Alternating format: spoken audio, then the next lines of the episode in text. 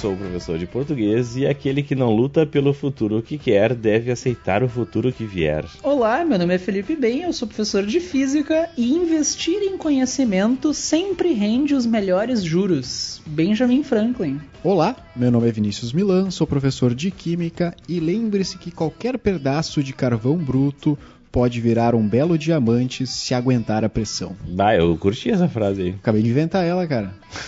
É, normalmente eu olho Essa é as minha. frases e penso, bah, que Chupa. bosta, mas essa, essa é boa. Ah, é tu que pensou agora, assim. Pensei nisso, Ele cara. pensou enquanto lia frases pensador. É, eu, eu, eu pensei aqui. Tu pensou enquanto lia ela. Não, né? Não, né, eu parafraseei, na verdade. Eu peguei a ideia, modifiquei, então já é minha agora, né? Se eu, se eu botei uma, uma carinha minha ali, já, já posso dizer que é minha. Ao inverti ela, né? Ele falava primeiro diamante, depois carvão. Daí eu falei primeiro carvão, depois diamante, então já mudou, né? Mas vamos lá, né, cara? Então, no episódio de hoje do Vesticast, a nossa ideia é fazer um episódio sobre como estudar, versão 2.0. Um dos nossos primeiros episódios, na verdade, foi sobre isso, episódio 4, se eu não me engano. A gente resolveu fazer uma versão atualizada com as últimas pesquisas recentes do Google na área. O Google, É, a dos versão- blogs e.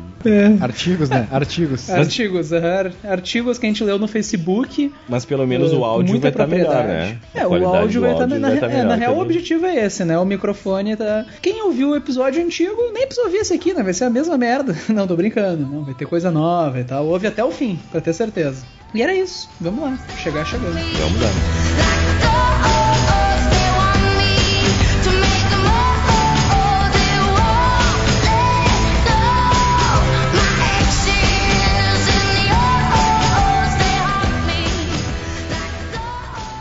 Tá andando na rua, um cara coloca uma arma na tua cabeça e te pede como estudar. O que, que tu responde pro cara? Vai tomar no eu cu falo com assaltante? tranquilidade. Eu falo com tranquilidade que é pela organização. É ver o que que tu precisa estudar. É assim que se começa. Cara, eu na real ia dizer diferente. Eu primeiro eu gosto de organizar o ambiente, na real. Daí depois pra ver o que, que eu vou estudar. Pode. Não vou estudar nada ou coisa assim, mas eu gosto de organizar a mesinha primeiro. Daí eu fico três horas organizando Claro. a mesa. Quando eu vejo, pá, Toda ah, não dá mais tempo de estudar a hoje, mesa, né? Toda semana, né? Ah, deixa eu organizar de novo. Porra, o cara tá com uma arma na minha cabeça. Tu acha que eu vou mandar ele organizar alguma coisa? pra organizar a mesa. Se o cara botar arma na minha cabeça, eu digo, a primeira coisa é tu tira essa merda da minha cara. Depois a gente Sou começa de a conversar. cachoeirinha. Né? Eu sou de cachoeirinha. Sou de o cara pede desculpa e vai embora. Então, já começa assim, como eu estudar, tira essa merda da minha cara. Cara, depende demais, demais. Esse negócio de como estudar. Ah, isso é uma coisa legal. Embora a gente, né. É, embora a gente já tenha feito um episódio sobre isso e agora vamos fazer o episódio remasterizado 2.0, Reloaded. Versão do diretor. É, isso é, muito, isso é muito e o pessoal. Estudo secreto. Isso é muito pessoal, a gente não tem como saber. Eu, eu nunca entendi isso que dos filmes, às vezes, que sai, tipo, a versão do diretor. A versão que foi pro cinema não é a versão do diretor? É a versão de quem, então? O que, que o diretor tava fazendo lá? Do estúdio, né, cara, que é quem paga o salário. Mas uma coisa que o Rodrigo falou, ele falou uma palavrinha que, ao contrário do que as pessoas podem estar imaginando agora, se tu não ouviu outro episódio, tu chegou aqui acha que tu vai receber uma, uma resposta mágica, alguma coisa, o Rodrigo falou a palavra depende. Essa palavra acho que vai ser a mais usada em todos os contextos aqui. Ah, como é que eu faço isso? Depende. Ah, mas eu começo por qual matéria? Depende. Eu tenho que estudar quantas horas? Depende. Então eu acho que isso já tem que deixar claro agora que muitas respostas são depende. É a melhor maneira de responder é um autoconhecimento, é tu saber como que é a tua relação com o estudo e sendo sincero, não adianta tu inventar para ti mesmo, ah não, eu adoro estudar, é só me dar um livro que eu como ele. Tem que ser realista, pelo menos contigo mesmo, sabe? É, tu gosta mesmo é de, sei lá, tá na, de férias, tá vendo Netflix. Ninguém gosta de estudar de verdade. O que as pessoas gostam é de aprender. É isso que eu, eu defino assim. Estudar é chato, porque é um processo que ele é desgastante, é um processo que está sempre jogando na tua cara que tu é um ignorante naquele assunto. Então, o processo de estudar geralmente ele é árduo, mas o que é prazeroso é tu ter aprendido no fim. Então, esse que é o ponto. Ninguém gosta de estudar. O pessoal gosta de aprender. Podia ter começado com essa e tô me despedindo, gente. Não Beijo sei, eu não sei, cara. eu, eu, episódio. eu, eu não sei se. Eu, eu Tu não tenho gosta nem de que aprender. que eu- É, não, eu, eu tenho certeza que eu não gosto de estudar, mas eu acho que tem gente que gosta de estudar, cara. Sinceramente, eu acho que tem gente que curte, assim. Mas tu concorda comigo que estudar é um processo ruim? É a mesma coisa assim, tipo, de academia. Cara, quem é que gosta de levantar peso? Ninguém gosta de levantar peso, mas as pessoas gostam do resultado que é tu levantar o peso. Que é tu tá gostoso. Aí que tá, eu discordo. Tu discorda? Tu acha que existem pessoas que gostam de pegar a porra do halter e ficar de baixo pra cima 4 de 8? Eu acho que sim. Tem gente que gosta, cara. Eu acho que sim. Acho que a gente. Cara, é que É, depende, depende, do que né, tu classifica como Depende. estudar. Mas... depende, acabou o episódio. Ah, eu acho que depende do que, que tu classifica como sentar e estudar, mas eu confesso que eu sinto falta, assim, de. É que eu diria que eu sinto falta de aprender coisas novas. Eu realmente, às vezes, sábado de noite, não tem nada pra fazer em casa, eu tô, sei lá, peço uma tela entrega e eu fico vendo vídeo aula no YouTube. Eu gosto de aprender não, coisas, não é assim. isso. Tem gente que gosta de pegar um caderno e escrever, ler um bagulho, nem que, mesmo que nem aprenda. Aí que tá, a pessoa não tá, não tá nem afim de aprender, ela tá afim de estudar, e tem gente que gosta de estudar. Ah, eu entendi. A pessoa gosta do processo mesmo. Exato. Eu não sei, eu, eu imagino que sim, cara, eu imagino que exista. É, isso que é meu ponto, né? O meu ponto é esse. As pessoas não gostam Cara, do processo. É isso que eu falei, né? Tem gente que gosta de mijada na cara, né? É, não, eu acho que tem sim, cara. Tem gosto pra tudo, né? São Ah, poucos, é, eu diria, e, e- Tem até gente que gosta da gente, né, cara? É, É, tem e gente que gosta do aí são Vestcast, sortudos, né, né? cara? Eles são sortudos, eu diria que são sortudos. Os que gostam do Vestcast e os que gostam de estudar. Os que gostam de estudar, né? Que estudar é uma merda, com certeza. Não, ok, é- eu, eu, eu, eu, eu entendo. Tá, certo, acredito, realmente, o mundo é muito grande e devem existir pessoas que gostam desse processo, assim. Mas, na média geral, acho que as pessoas, elas têm um pouquinho de, no mínimo, preguiça, eu vou dizer, de estudar. que que tá? Eu acho que isso passa por muito daquilo do quando tu tem que fazer uma coisa, ela se torna mais chata. Que às vezes tu, ah, porque não sei o que, mas eu tenho que estudar. Tem gente que adora ler, mas daí, ah, vou, tu tem que ler esse livro pro trabalho da semana que vem. Tu não consegue. Quando, eu acho que quando uma coisa se torna uma responsabilidade, uma obrigação, ela muda de figura. Eu acho que é muito É, provável que tenha verdade. gente que esteja nos ouvindo e talvez entre nós, sei lá, que não saiba, talvez nós mesmos, não saiba até que ponto tu gosta ou não de estudar, porque provavelmente todas as vezes na tua vida que tu estudou, tu teve que estudar. É difícil assim, tu, ah, eu estudei porque, porque eu quis. E muita gente, talvez tu tenha um parar pra pensar, ah, tem tal hobby que eu gosto, assim, ah, eu gosto, sei lá, de marcenaria, eu gosto de tricotar, sei lá. E tem coisas que tu foi atrás, tu pesquisou as videoaulas, sei lá, o que, como é que tu fez, e tu aprendeu por conta. Querendo ou não, tu estudou aquilo. Talvez de um jeito não convencional, mas tu estudou. E isso não é uma coisa que te trouxe esse peso, assim. Então eu acho que às vezes passa muito mais pela coisa de ser uma coisa que tu tem que fazer, do que a parte da obrigação, do que realmente estudar ser chato. Eu acho que às vezes a gente nem sabe dizer. É difícil na vida, assim, quantas vezes tu estudou sem ter que ter feito aquilo. É um ponto, é um ponto. Rodrigo. Rodrigo sumiu. É, é isso aí. É isso aí, acabou. Mas, então, pensando nisso, né? A gente tá aqui tirando. Eu sei que muita coisa depende, mas o nosso objetivo hoje, então, é ajudar vocês a também entender do que que depende um pouquinho hoje, ajudar vocês a dar algumas dicas gerais. A gente vai cagar regra aqui, tá, gente? Ah, como eu acabei de fazer, né? É, a gente vai cagar um monte de regra aqui, mas eu acho que é importante então deixar claro que o que a gente vai funcionar, o que a gente vai funcionar, o que a gente vai falar, na média funciona. A gente vai tentar dizer o que que funciona na nossa experiência pra maioria das pessoas. Não, eu, eu posso começar aqui, ó, com uma, uma coisa que eu acho que, enfim, já, já engatilhando nisso que, que o Ben falou, bah, tem coisa que tu te interessa, como marcenaria, e aí quando tu acaba estudando, isso acaba não sendo, né, um processo doloroso para ti. Porque, então, eu, isso é uma coisa que eu já falo há muito tempo em aula, e eu acho que isso serve para tudo na vida, que é a atitude. Né? Então, tipo, tu tem que ter uma atitude de, cara, é uma merda? É. Tá, mas e daí? Foda-se. Tu não quer, tu, tu, tu tem que mudar o teu pensamento, tem que mudar a tua atitude. Quando tu for estudar, tu tem que pensar, cara, isso é bom.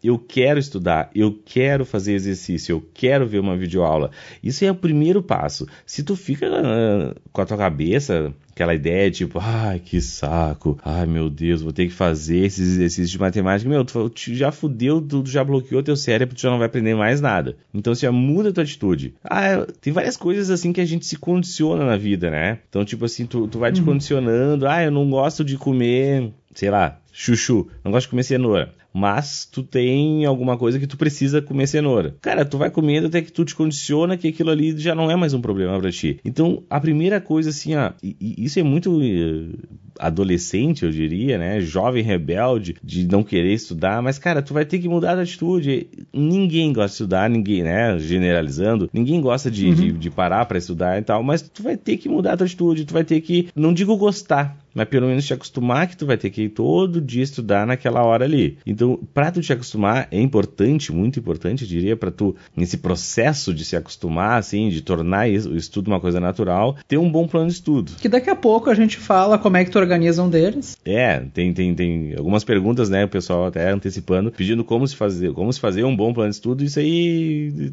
depois a gente vai falar melhor. Mas tu tem que ter um plano de estudo, cara. Tu tem que ter, tu tem que estar planejado, tu tem que saber o que vai fazer, tu tem que ter uma disciplina para tornar tornar o processo de estudar natural. Algo como do tipo, tu acorda, tu come, tu toma café, tu vai no banheiro. Uma rotina, né? Exato, tu come, tu toma banho, tu escova os dentes. Tu gosta de tomar banho, escovar os dentes e fazer... O que que gosta de é, escovar o dente, gente? É. Tipo, ninguém gosta de escovar os dentes, né? Mas passar fio dental, é uma... adoro passar fio dental. Porra, Cara, passar fio dental é um saco. Né? É um saco, é uma, um desperdício de tempo da vida. Exato, mas virou um hábito porque a gente sabe que precisa. E isso tu tem que virar, tu sabe que tu precisa estudar, tu tem que ter esse hábito. Então a primeira coisa é a atitude. Já começa assim, ah, ah, eu não gosto de estudar. Bom, se tu começou assim, já nem estuda então. Já nem estuda, vai fazer outra coisa. Sério. Vai te fuder.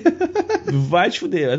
Ai meu Deus, tem que fazer. Eu odeio matemática. Bom, cara, se tu odeia matemática, então vai ver, vai ver uma série, vai fazer outra coisa, porque tu vai estudar e tu não vai aprender porra nenhuma. Muda a tua atitude. É bem bom ficar claro que o resto da vida vai ser assim. Ah, porque eu tenho que trabalhar hoje, eu tenho que. Gente, 90% da vida é fazer coisa que tu não gosta. Desculpa, mas. Ah, é. eu adoro pagar boleto. Ah, ficar em fila de banco assim, ó, me dá um, dá um tesão. Fila de banco. Não, né, cara? Pelo amor de Deus. Bah, adoro ficar atrás de um idoso na fila. Óbvio que não, né? duas horas, aquela merda, cara, contando as moedas. Bah, adoro andar atrás de idoso na rua. Tá, se outras idosos é, na tua frente. Isso é real. Foi mal aí, galera, avisar vocês, mas o resto da vida de vocês, 90% do que vocês forem fazer, vocês não gostam. Essa é a vida, né? Adultos fazem o que tem que fazer. E tem que aprender a lidar com coisas que tu não gosta, faz parte. Exatamente. É aquela coisa, né? Se a vida fosse feita 100% de coisas que tu gosta, nada ia se destacar, sabe? Querendo ou não, existem coisas boas, coisas ruins, isso te ajuda também a valorizar os momentos bons, as coisas boas. Mas eu acho que disso que o Rodrigo falou, uma das primeiras coisas é justamente tu ter uma atitude, tu ter um objetivo. Eu já ouvi de alunos que fizeram, por exemplo, ah, eu quero passar na federal. Teve uma aluna que falou para mim que ela imprimiu uma foto da entrada da federal aqui do Rio Grande do Sul e colou no canto de estudos dela uma foto e meteu assim: ah, faça isso por tal coisa, e a foto da universidade embaixo. E todo dia ela estava estudando, olhava para frente, tava a foto dela lá. Isso é, é legal, cara. Universidade. Eu, eu, eu, acho legal. Isso me lembrou, sabe que. Não sei se vocês já viram aquele episódio dos Simpsons. Aham, uhum, eu, eu, lembrei. Faz isso, gente. Põe um do it for her ali, faça isso por ela. E põe uma foto da universidade. Põe uma foto de uma pilha de dinheiro, se tu quiser. se, se, esse é o teu objetivo, né? Por que não? É, mas tem que ter um objetivo, gente. Isso é bom pra tua pra vida, assim.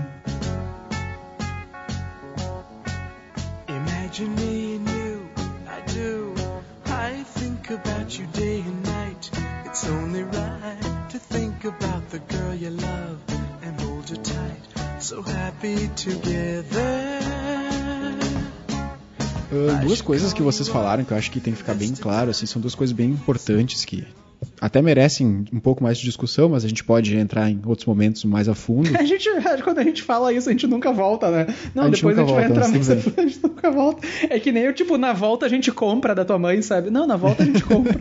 não, na volta a gente fala disso. Não, não, vão ser, vão ser com, com certeza, porque são duas coisas que vão estar a todo momento. A primeira delas é o hábito. Vocês falaram de tu ter o hábito de fazer uma coisa. Isso está diretamente relacionado com a ideia de um plano de estudos, com horário e tal. Então, a gente, quando a gente entrar especificamente, a gente vai falar. E a outra é a motivação, que vocês falaram ali, uma questão do objetivo, de ter atitude e tal, mas eu acho que também tudo passa pela motivação. E isso é uma coisa fundamental para qualquer coisa na vida. Eu acho que a motivação é o que faz tu atingir uh, os teus objetivos, porque às vezes tu tem um objetivo, tu tem tudo bem claro, só que tu não tem a motivação para chegar nele. E acho que é isso que faz com que tu, aquele dia que, ah, acordou mal, tu, hoje eu não quero ir pro cursinho, hoje eu não quero estudar, mas tu, tá não, mas vamos lá que tenho esse objetivo, eu vou fazer fazer essa etapa porque eu vou conseguir acabar mais um ciclo, enfim, tu vai chegando e acho que a motivação é a palavra que destacaria ali. E ela é fundamental para que tu aprenda qualquer coisa, né? Tu tem que ter motivação. Sei lá, motivação para te comer é ter fome, a motivação para te beber é ter sede, a motivação para te fazer sexo é contar pros amigos.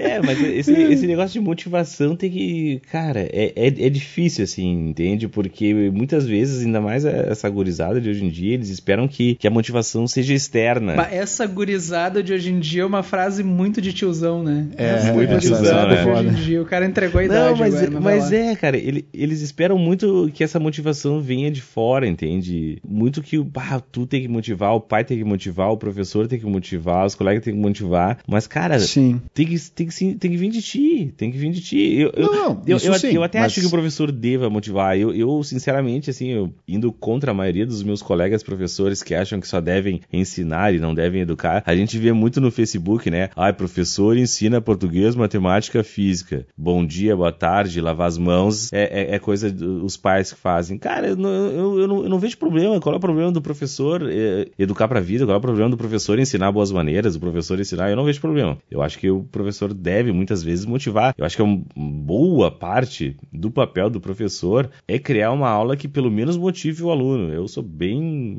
fã desse, dessa teoria de que o professor deve motivar. Sim. Mas de nada adianta, entendeu? O professor te motivar se tu não tá motivado. O cara deu Mas tudo uma é. volta pra dizer, mano, isso não adianta nada, né? Mas é. Não, eu Mas acho tá que o cara. aham. Não, é que assim, ó, tem dia que tu. Bah, hoje eu acordei meio triste, meio assim e tal, não tô muito legal. O professor vai lá e te motiva, beleza. Mas, cara, tem que vir de ti. O professor não pode Mas passar só. o resto da vida te, te, né, te Claro, carregando claro, no claro, colo e tu. contigo, sim. Mas é que o ponto é que tu concorda comigo no fim, que a motivação ela é- tem um papel fundamental no, no processo de aprendizagem. Ela tá ali. Tu concorda comigo nisso? Agora, da onde ela vem, a gente pode abrir outra discussão, certo? A motivação é- tem papel fundamental pra tudo na vida, não só aprendizagem. Exatamente. né? Sim, a- na minha opinião de bosta, tá? O cérebro, ele funciona através de recompensa e recompensa. Recompensa e recompensa. aham. Tu só faz alguma coisa pra obter uma recompensa. E é daí que surge a motivação. Entende? Tipo assim, ah, qual é a motivação que eu tenho pra gravar esse podcast? Comer gente. Não sei, até agora eu não sei. não, zoeira, zoeira. A namorada dele ouve todos os episódios, né? E o cara vai ter um. Oi, tá aí, eu sou contra, tá? É. Não, assim, qual é a motivação que tu tem pra. Por exemplo, qual é a motivação que tu tem pra levantar da cama? É obter a recompensa de ver teus filhos, de ver tua esposa, de, sei lá, de comer um churrasco. Muito- São pequenas Ah, coisas. Eu botei no mesmo patamar, né? Tipo, família e churrasco. Filhos, Talvez churrasco. O não amor dos sido- teus filhos e comer uma picanha. e comer uma né? picanha. Talvez eu tenha me passado nisso. Mas, enfim, eu acho que no fundo, assim, no fim do dia, tudo se resume a isso. Recompensa. Tu só quer uma recompensa. E todo ser humano é isso. Tu quer recompensa. Porque isso vai. No teu cérebro vai vir uma descarga de dopamina, tu vai gostar de ter feito aquilo e ou tu obteve tua recompensa. Ela pode ser um processo químico no teu cérebro, ela pode ser remuneração no fim do mês, ela pode ser tu te sentir bem contigo mesmo, porque whatever, mas recompensa é isso aí. E é isso que regula a motivação. Agora, se é interna ou externa, caguei. Não, até concordo, concordo contigo, mas é que assim, ó, isso tá dentro dos, dos estudos, a gente, enfim, eu que sou da licenciatura raiz, que estudei muito disso, né, essa parte de, que a gente chama de behaviorismo, né? Eu que sei o que tô falando. Eu que sei, não é? Não, não tô ali. É, pra te ver que eu, eu comecei a minha fala assim, na minha opinião de bosta. Não, eu que Rodrigo sei o que tô falando Não, agora. não, né? mas vamos aí que lá, tá, vamos Não, lá, mas beleza, vamos lá, vamos lá, vamos lá, vamos lá, vamos lá, bota bola ao chão, Aí vamos lá. que tá, a gente não sabe, dentro da, da, da pedagogia a gente não tem nada definitivo, mas tem essa parte do behaviorismo que é praticamente isso que tu falou, né? Tipo, tu, tu espera uma, uma recompensa, isso é total behaviorismo. E esse- esse- essa recompensa ela não pode ser muito distante, senão, tu, Ah, senão ela mas aí perde é outro sentido. ponto. Senão ela perde o sentido. Ela perde a motivação. Ela perde a motivação. Então, por exemplo, o, o nosso caso, a grande maioria dos nossos ouvintes, né, que eles começam a estudar em fevereiro, março, para fazer uma prova lá em outubro, novembro, né? E aí essa, essa recompensa para eles vai vir muito depois. Então, Uhum. E o cérebro não funciona assim. não funciona, eles não vão conseguir se motivar a estudar em março para algo que pode ser que venha recompensa lá em novembro. Na verdade, o resultado do SISU sai em janeiro, fevereiro, né? Sim. Tipo, cara, quase um ano Sim. depois. Essa recompensa recompensa aí, não vai funcionar. Eles vão ter que uh, achar outras recompensas, algo do tipo, tu mesmo te impor, né? Pega uma lista de exercícios de física. Se eu acertar 90% disso aqui, eu, eu, eu, sei lá, eu te dá uma recompensa, algo que tu gosta. Eu gosto de, sei lá, diamante Lambeu negro. um pote de Nutella. Um pote de Nutella. Isso aí eu vou comer um pote de Nutella se eu conseguir acertar isso aqui. Entende? A, a, a, recompensa ela tem que ser mais imediata, assim, senão, perfeito, senão não perfeito. funciona assim, muito. Ó, Sim. Eu concordo 100% contigo. É a mesma lógica para lista de quem tem lista de tarefas, né? Que às vezes tu Isso. colocas, quebra a lista em coisas menores para tu poder ir riscando. Cada coisinha que tu faz, tu vai riscando, cumprido, cumprido, dá uma sensação melhor, né? Eu acho que a ideia é essa também, quebrar o teu objetivo que tá longe em objetivos mais próximos. O Fazer ser humano não foi feito pra esse tipo esperar. de coisa. Isso. Mas é, mas realmente o ser humano, literalmente o ser humano não foi feito para se programar a longo prazo, né? O ser humano é tá não cacei, vou comer agora, não, essa coisa de planejamento a longo prazo veio depois, né? No matter how they toss the dice, it had to be. The only one for me is you, and you for me. So happy together.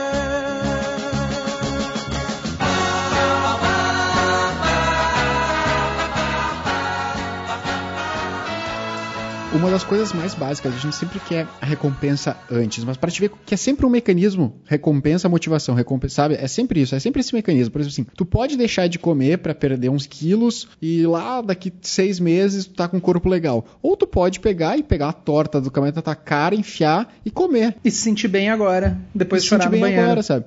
O teu cérebro, o teu corpo vomitar. foi feito, foi feito para isso. Ele tá todo o tempo querendo a recompensa agora. Ele não quer saber se daqui seis meses. Daqui seis meses o teu corpo, o corpo não sabe se tu vai estar vivo. Então foda-se. Eu vou enfiar essa torta também na minha cara e goela abaixo. Esse que é o ponto. É tu conseguir saber jogar com isso. E é aí que entra a parte que eu acho que que eu comecei lá, a primeira coisa que eu falei assim, ah, qual a primeira coisa que tu faz? Como que tu começa a estudar? É organizando o teu, o teu estudo, organizando o conteúdo. Então, o que eu tenho que estudar, eu vou separar em pequenas etapas, etapas que eu consiga realizar, porque essas pequenas etapas, conforme eu for avançando, eu vou conseguir chegar lá no fim com, uma- com pequenas recompensas até eu atingir a minha recompensa final. É aquela coisa de videogame, sabe? Eu vou pegando pequenas ah, moedas, Troféus, pequenos tro- aham. troféus, Troféus, né? troféus, troféus, troféus. troféuses. Rodrigo? Troféus. Troféus. Troféus. Troféus. E tu vai, tu vai pegando pequeno, tu vai pequenas recompensas para que no fim tu chegue e tu obtenha recompensa. Eu troco por um sinônimo, que nem na Troca, né? redação. Esse é o ponto. Então é aí que também acho que tu já pode entrar no ponto assim, como que tu faz isso? Como que tu começa um estudo? É assim, na minha concepção, tá? Isso é o que eu falo.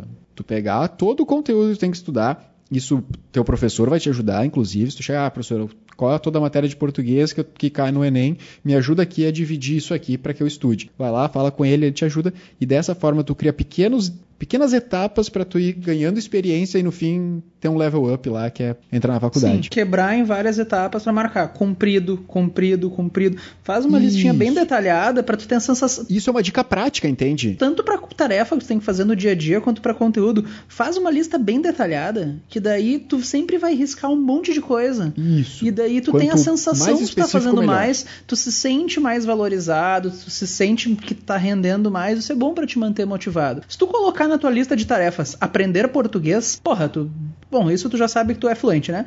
Mas, ah, coloca lá, aprender física. Tu vai passar o resto da vida, tu não vai arriscar isso aí. Mas tu coloca, ah, aprender a equação da MRU, aprender a equação da MRV, aprender a equação. Daí tu vai riscando a cada etapa, tu tem a sensação que tu tá fazendo mais coisa. Isso é bom pra te manter motivado, te manter focado, esse tipo de coisa. Então acho que isso é uma das uma, uma dica bem boa pra vida, assim, quebrar as coisas em etapas pra ir dando essa recompensa. Mas eu acho isso, eu acho que não é, na verdade é até essencial, tu não consegue aprender. Isso é uma até teoria Vygotsky, né? Teoria Vygotskiana. E o pessoal da, da licenciatura, tipo eu, assim, que sei o que eu tô falando, né?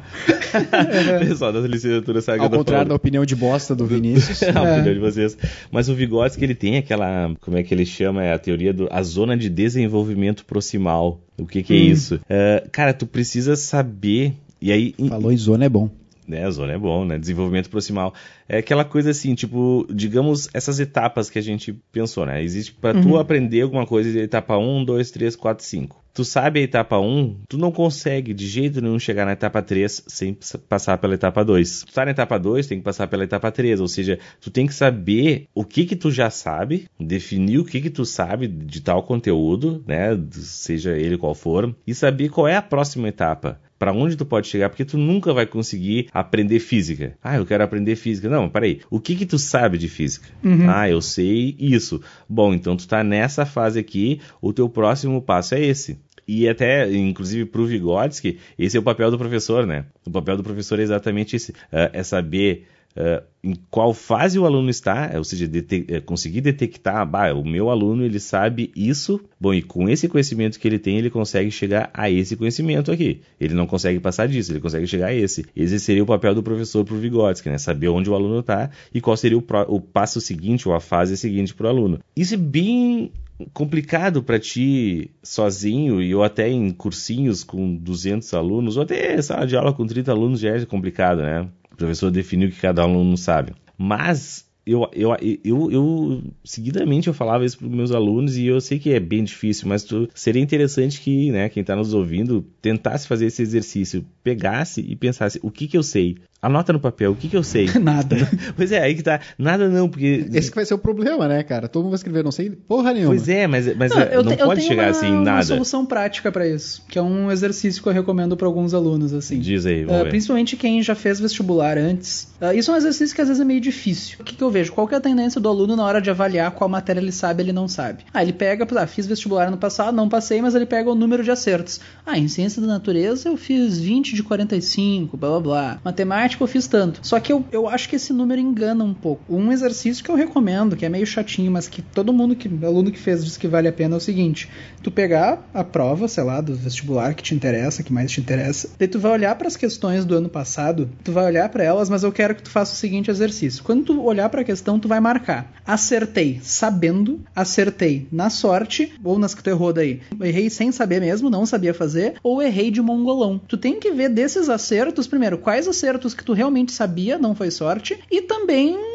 uh, ser justo com as questões que tu errou. Quais realmente que tu errou por não saber e quais que tu errou de mongolão. Isso vai te ajudar a ter uma noção real, assim, do quanto tu sabe de cada matéria, o quanto tu não sabe, para te dar uma noção na hora de montar o teu horário de estudos, daqui a pouco, por exemplo, enfim, o que que tu já tá mais forte, o que que tu já tá mais fraco. Não sei o que vocês acham, se soou bom pra vocês. Eu achei legal. assim. Não, eu acho, eu acho interessante. Tu, é, um- é uma maneira de avaliar o que tu sabe Se situar, não sabe. é, pra se Porque é situar. difícil. É difícil tu saber isso. Faz uma planilha, assim, pega uma folha e coloca lá. Acertei sabendo, acertei no chute, errei sem saber, errei de mongolão. E daí, pra tu ter uma noção real em cada matéria, assim, do quantas realmente tu acertou por saber, pra ter uma noção de onde é que tu tá. Normalmente não é um resultado muito feliz, assim.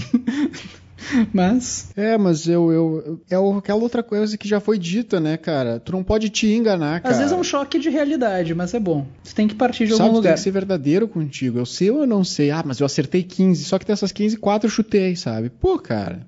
Sabe, tu tem que falar a verdade, porque é só assim, é só admitindo, é só tu sabendo em qual etapa que tu tá, pra que tu consiga evoluir. Não adianta tu te enganar, não. Eu, é aquela coisa assim, e aí, qual é o teu nível de inglês? Ah, sou fluente, né? É, Vejo seriado pra bom, caralho. é isso, pra caralho. Daí, tu, daí alguém chega, tá, então vamos falar inglês aqui. Tu não consegue falar, tipo, pô, a quem é que tu tá querendo enganar, sabe? Tu pode falar o que tu quiser pras pessoas. Não, eu sei um monte de matemática. Mas tu sabe que na hora da prova, vai, ela é verdade. Não, não adianta tu. O que tu falou, deixou de falar, não importa. O que importa é como tu realmente estava. Às vezes a gente se sente melhor olhando pra matéria, ah, fui bem ano passado, então já tô bem. Que dá aquele conforto de, ah, é uma coisa menos pra me preocupar. Mas tu tem que ver até que ponto é aquela coisa, né? Uma recompensa imediata, assim, né? Ah, não, é uma coisa menos pra me preocupar. Sei bem matemática, fui bem ano passado. Mas até que ponto, na hora de. Se tu não for honesto contigo, tu não vai ser honesto com o teu estudo e no fim isso não vai compensar. É melhor tu tomar esse choque de realidade agora, que dá tempo de trabalhar isso, do que esperar pra descobrir só na hora da prova, enfim, da próxima prova.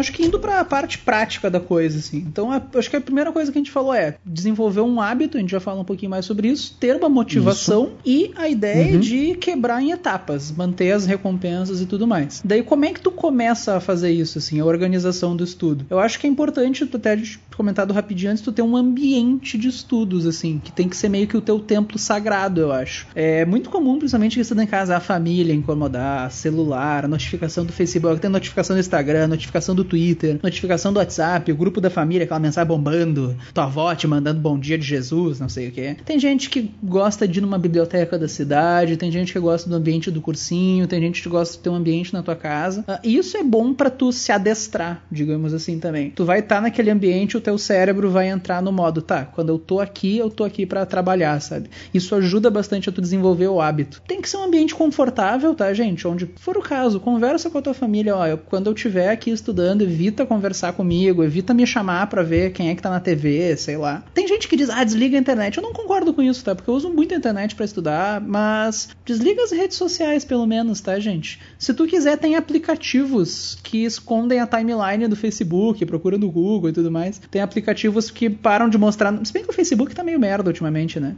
Não veja stories do Instagram tá no teu horário de estudo. Tu perde horas da tua vida naquela merda. Tu, vou ver uma stories. Quando tu vê, passou três horas.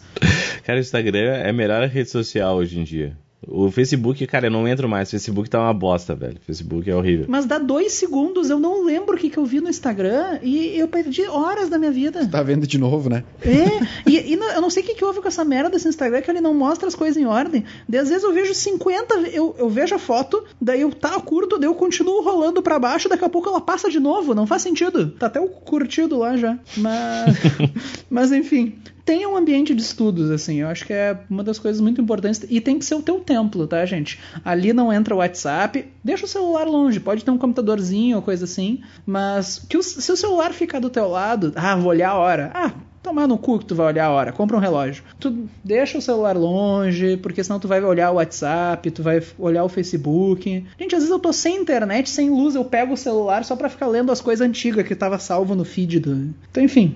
É uma bosta, né? Tu falou desse templo, essa ode ao Deus, o Deus estudo. Eu acho que isso é muito importante. Outra coisa puxando então é a questão do hábito que a gente falou, né? Tu tem que ter uma, tu tem que ter o, criar o hábito de estudar. Porque como o Rodrigo comentou, tu cria o hábito gostando ou não, chega um momento que aquilo se torna parte do, do teu dia a dia, da tua vida, e tu nem percebe mais, tu já está fazendo. E esse é um hábito bom para se ter, né? Estudar. Como fazer isso? Eu acho que a minha dica, assim, de novo, na minha opinião de bosta, né? É, a primeira coisa é tu entender como é que é a tua rotina. Tu ser realista. Qual é a tua rotina? Ah, eu vou pro cursinho, eu trabalho, tal horário eu tô em casa, tal horário eu tô fora, tal horário eu posso estudar. Primeira coisa é isso. Recomendo uma tabelinha no Excel.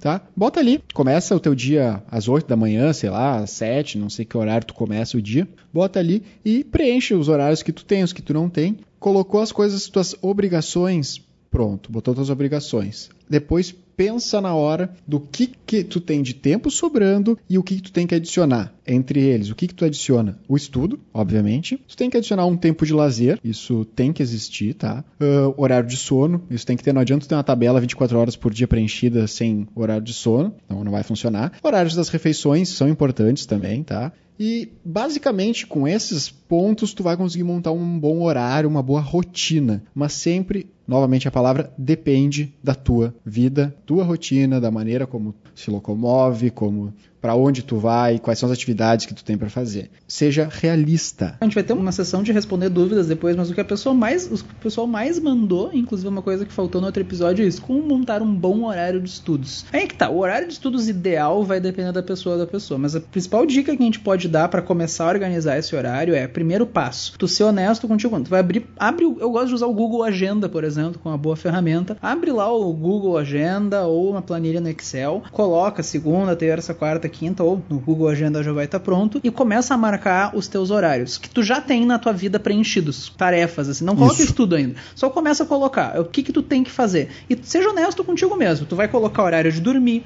tu vai contar tempo de deslocamento. Ah, por exemplo, faça o cursinho de manhã, tu vai colocar o horário de começo e fim das aulas. Ah, daí quando tu sai do cursinho para ir para tua casa, por exemplo, ou ir para biblioteca, tu demora meia hora no ônibus, não sei. Tu vai colocar ali tempo deslocamento. O almoço, quanto tempo em média tu demora almoçando. Seja honesto contigo mesmo, porque só assim tu vai ter uma noção boa de quanto tempo tu tem para estudar. Daí tu vai colocar, por exemplo, ah, almoço eu demoro uma hora. No fundo, ninguém fica uma hora comendo. Então dá uma olhada, isso aí, blá blá, tá, uma hora, meia hora e tudo mais. Coloca o horário que tu dorme. Isso é uma, uma sugestão, assim, ah, quantas horas, tu, quantas horas de sono eu preciso ter? Primeira coisa, não adianta tu perder o sono, tá? Tu tem que estar tá em dia contigo mesmo. Ah, vou começar a dormir 5 horas para ficar estudando. Varia de pessoa para pessoa. Impossível. É, aquela coisa. De... Tem gente, filha da.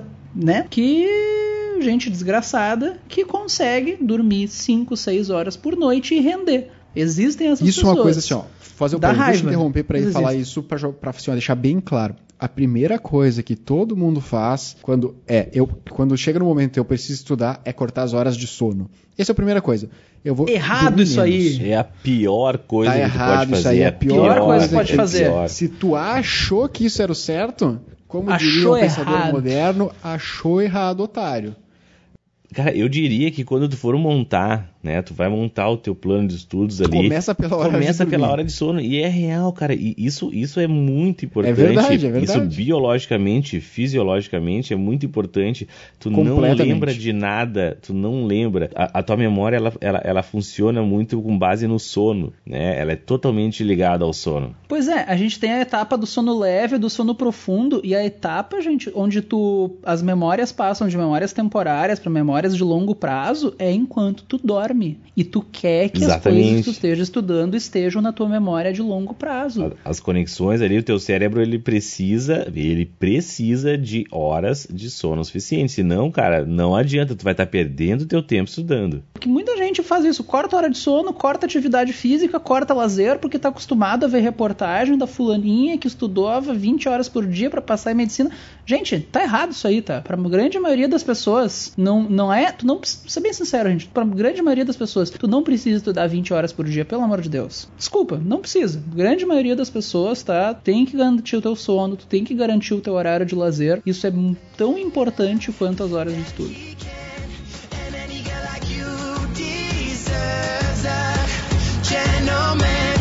A why are we wasting time on all your wasted when you should be with me instead?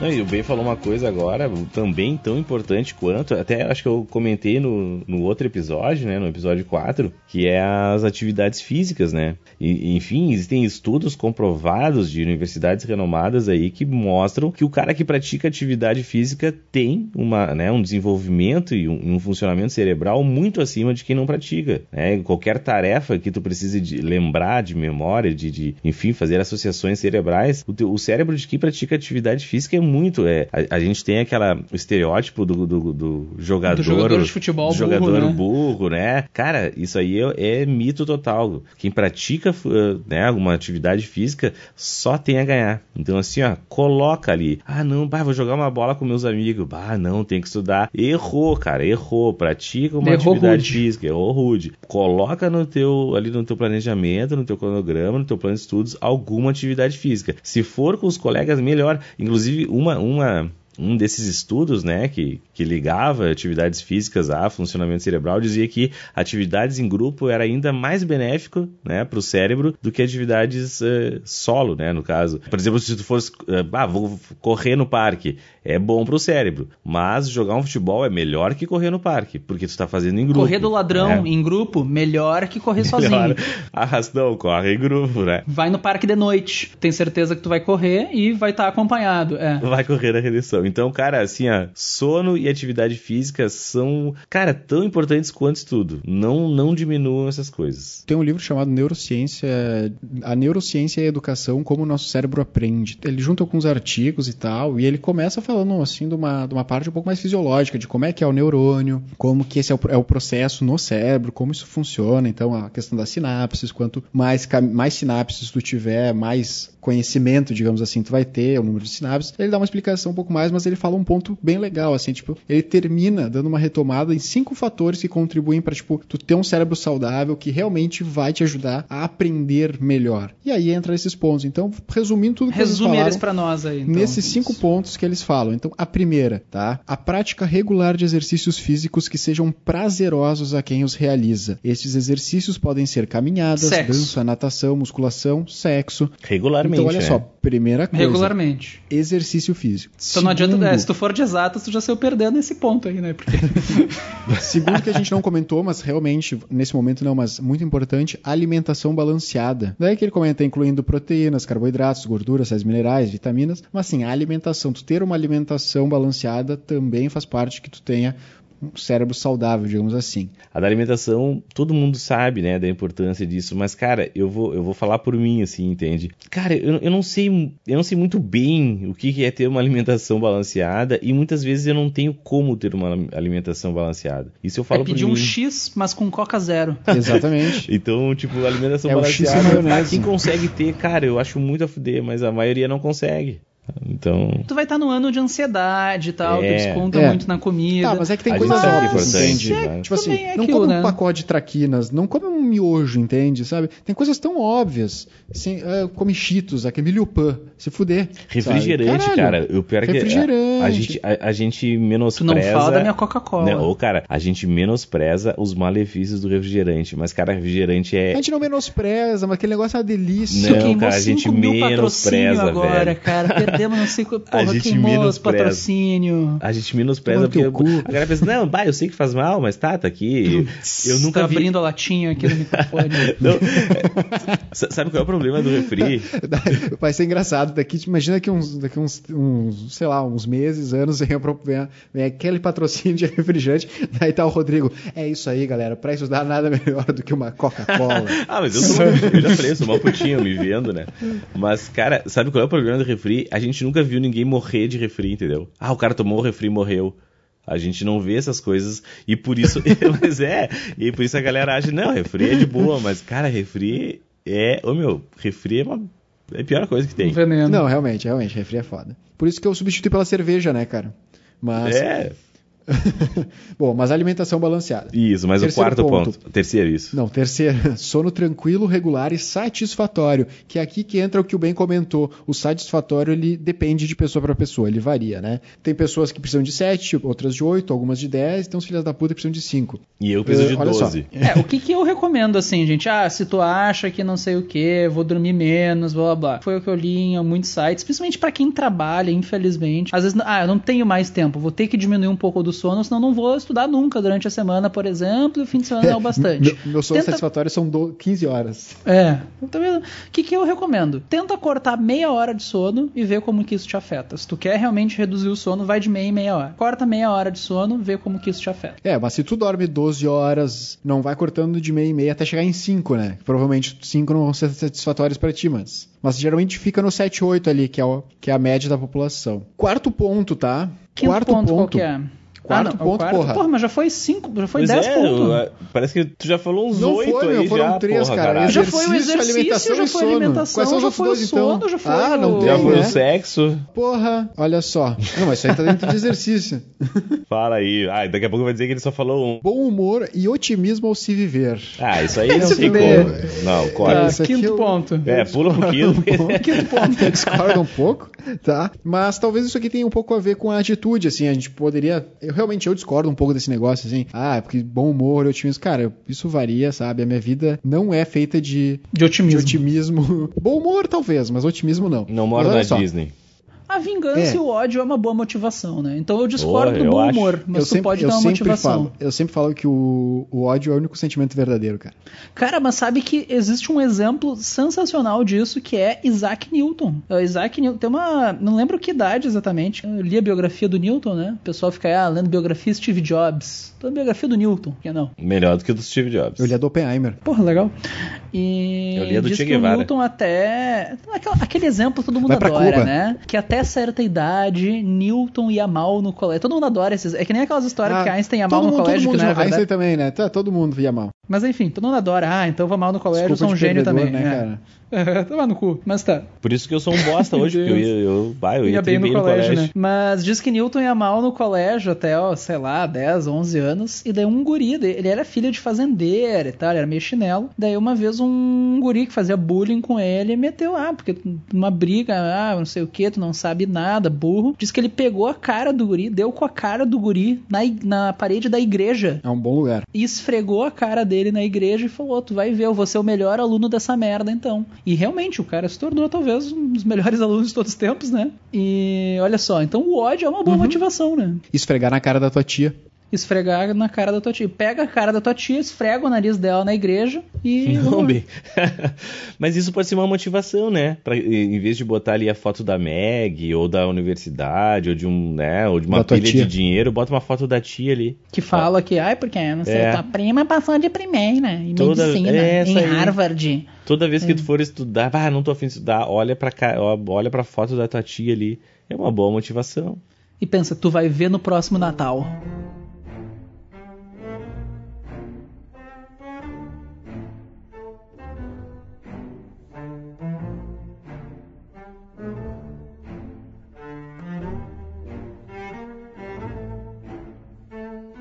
Quinto ponto, né? Vamos Tem chegar- mais um, hein? Que aqui... Tem mais 17. Ponto 3 agora, né? Terceiro ponto. Então, o segundo. Vamos retomar os outros, né? A prática. não, na- não, não, na, na finaleira vamos, vamos retomar assim na É, finaleira. não, não, o mas pessoal termina volta o aí. áudio. Cinco. Vamos se fuder. Vai né? lá. Ah, quinto ponto. O que a gente tá mandando eles fazer, a gente não fez, né? Que era montar um planejamento do, do podcast, mas do episódio. Quinto, manter a mente em funcionamento, aprendendo algo novo a cada dia. Aí eu acho que a gente pode traduzir de certa forma assim como a rotina. Tá sempre com. sempre em funcionamento. Então todo dia estudar um pouquinho. Mas o cara tu deu uma curva bonita Porra. aí, mas ficou legal. Não, ficou pô, legal. isso aí- Não, mas é realmente assim, é, é o ponto de tu estar sempre fazendo um pouquinho, entende? Tu tem, aqui- tu tem aquele teu- tua meta traçada e ó, hoje eu vou estudar esse conteúdo, depois esse, amanhã por hoje deu, amanhã eu vou fazer de novo, então tá sempre funcionando, entende? Tu tá com aquela máquina sempre quente, tá sempre tá com o óleo sempre quente, pronto a botar as batatinhas. Então era isso, tá? Eu acho bem legal. Retoma aí, serão. Retoma aí os cinco pontos, Tá, então. então rapidinho. Exercícios, alimentação, sono, bom humor, otimismo, whatever, foda-se isso. Motivação, digamos assim. Motivação, vamos traduzir com motivação e o manter a mente em funcionamento, rotina. Então, Ah. a gente vai mudar os pontos aqui, né? O 4 é motivação e o 5 é rotina. Não, mas isso aqui realmente foram baseados em vários estudos, tá? Então isso aqui é tem várias referências, inclusive, a gente pode até deixar ali pra O link. é, é só essa parte que é realmente interessante, tem uma parte bem científica no início. boa, né? Não, porque os outros eles vão pra coisas que são mais pra professores mesmo, assim, então ah, não foge um pouco assim do que os estudantes, os- o pessoal que tá nos ouvindo geralmente vai precisar, sei lá, tem educação inclusiva, tem um capítulo sobre drogas, que talvez seja importante. mas tem outros que não são muito relevantes, mas a gente pode botar o link, tá? É bem, bem legal, assim, tem uma parte que explica. Bom, então o Ben quer falar tanto de, de, de horário de estudo então vamos falar, né? Não, era isso já. Eu só queria dizer que horário. é- Não, tô brincando. Ah, Pois enfim, Agora não mais falar, não quero mais, é não, só- eu só queria dizer que horário é importante. Não, olha só, é que a primeira coisa, assim, então, na, vamos vol- retomar aquela coisa. Tu vai pegar a planilha, ser Assim, honesto contigo mesmo. exercício, sono, alimentação. Não, a primeira coisa, então, eu acho, pra montar um bom horário de estudos é saber que o horário de estudos eu acho que não é tão importante. Eu quero deixar começar isso claro. A gente vai falar do horário aqui, mas a qualidade do estudo é mais importante do que ter um horário, que é muito comum a pessoa achar que só porque ela, ah, tô abrindo o livro de matemática duas horas por dia, daí tu tá lá com o livro aberto pensando na morte da Bezerra duas horas por dia. Não é isso que conta, tá, gente? Então não tentem dar bola pra quantidade, tá? Qualidade de estudo serve mais. Mas como montar um bom horário, então? Primeira coisa, ver todos os compromissos que tu tem. Tu vai ter que ver, claro, primeira coisa, quantos turnos tu vai estudar. Vou separar as tardes, vou separar a tarde e a noite. Não, noite é um período produtivo, né? Tem, Pois tem é, que é que tá. Tu tem que saber qual período tu é mais produtivo. Isso vai ser importante depois pra distribuir as matérias também. Ah, rendo muito melhor de noite do que no começo da tarde. Eu recomendo ter pelo menos três horários de lazer, assim, durante a semana e tal. Dois, três. Se tu preferir colocar esses horários de tarde do que de noite, vai do horário que tu rende mais. Mas deixa algum horário ali para tu ver um Netflix, esse tipo de coisa. Fim de semana também, se tu tiver a possibilidade, não sei como é que é a tua rotina de trabalho e tudo mais, tu vai pegar o fim de semana para estudar também. Deixa, sei lá, sábado de manhã e de tarde para estudar, domingo tira de folga. Pega um dia do fim de semana, seja o sábado ou domingo, escolhe um deles para tirar de folga também. Claro, quando eu digo tirar de folga, isso não te impede de ser um dia onde tu vai fazer uma das atividades físicas e tudo mais. É, não, eu acho que, eu acho que não, não precisa nem ser o domingo, não precisa nem ser o domingo, né, se for o caso, mas um dia, um dia na semana tem que ser o teu dia de folga. É geralmente domingo, eu acho que fica, é, seria mais útil, né? Porque no domingo os pais estão em casa, cara, tem que pagar motel. não, acho que domingo tem que ser. E como ele falou, aproveita. Sei lá, bah, eu te, posso fazer uma atividade física no sábado, então pega, já aproveita, então deixa o sábado para ser o teu dia de, de não fazer nada. Teu dia de ver Netflix, de fazer uma atividade física. Tem que ter um dia, tem que ter. Não pode sobrecarregar o cérebro. Esse, esse dia de lazer é imprescindível. Desses horários que tu separou, os horários que tu vai estudar, tu já descontou o tempo de lazer, marca o horário da academia. Eu recomendo que tu pegue um turno, talvez, para ser meio que um turno coringa. Quando tu for distribuir as matérias, esse turno não conta. Eu, normalmente, na minha cabeça, quando eu recomendo, ah, sábado de tarde ou sábado de manhã, alguma coisa mais light, assim, já falo para que, que vai servir esse horário coringa, assim. Pelo menos um, tem que ter pelo menos umas duas horas de bloqueado, assim, para fazer outra coisa depois. Criar um suspense aqui.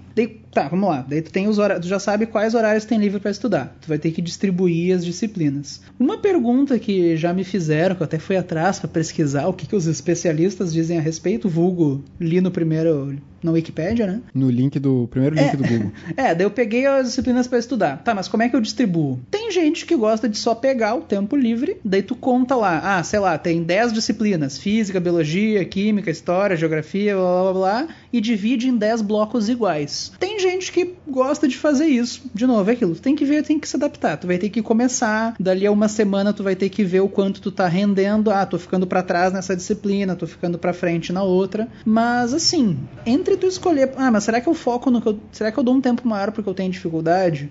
Será que eu dou um tempo maior porque tem peso maior para, por exemplo, dependendo da prova que tu vai fazer, tem disciplinas que contam mais. Assim, primeiro, tempo maior é mais importante tu focar, querendo ou não, no que tem mais peso do que tu tem mais dificuldade. Ah, eu preciso correr atrás do que tu tem dificuldade. Sim, não quer dizer que tu vai deixar isso de lado, mas não adianta tu colocar seis horas de matemática porque tu tem dificuldade em matemática, e daí matemática é peso 1 para o curso que tu quer, e história que tu tem facilidade, daí tu colocou pouco tempo é peso 3, sabe? Então tu tem que, querendo ou não, usar os pesos para se balizar. Não adianta tu focar só no que tu tem dificuldade para, enfim, compensar tu ter dificuldade e deixar de lado o que conta mais para a prova. Isso vale muito também para quem vai fazer, para quem tem como principal objetivo o ENEM, porque a gente sabe que no ENEM as questões difíceis valem menos. Então não vale tanto tu prezar pelos conteúdos mais difíceis que são mais pesados para ti, se são as questões que vão te fazer pontuar menos na prova, assim. E o que, que eu recomendo? Eu gosto de pensar pensar em blocos de uma hora e meia a duas horas para as disciplinas que têm peso maior e das disciplinas que tiver menos peso, uma hora, uma hora e meia, um pouquinho menos de tempo assim para tu distribuir. Daí, baseado na dificuldade, aumenta ou diminui meia hora. Por exemplo, ah,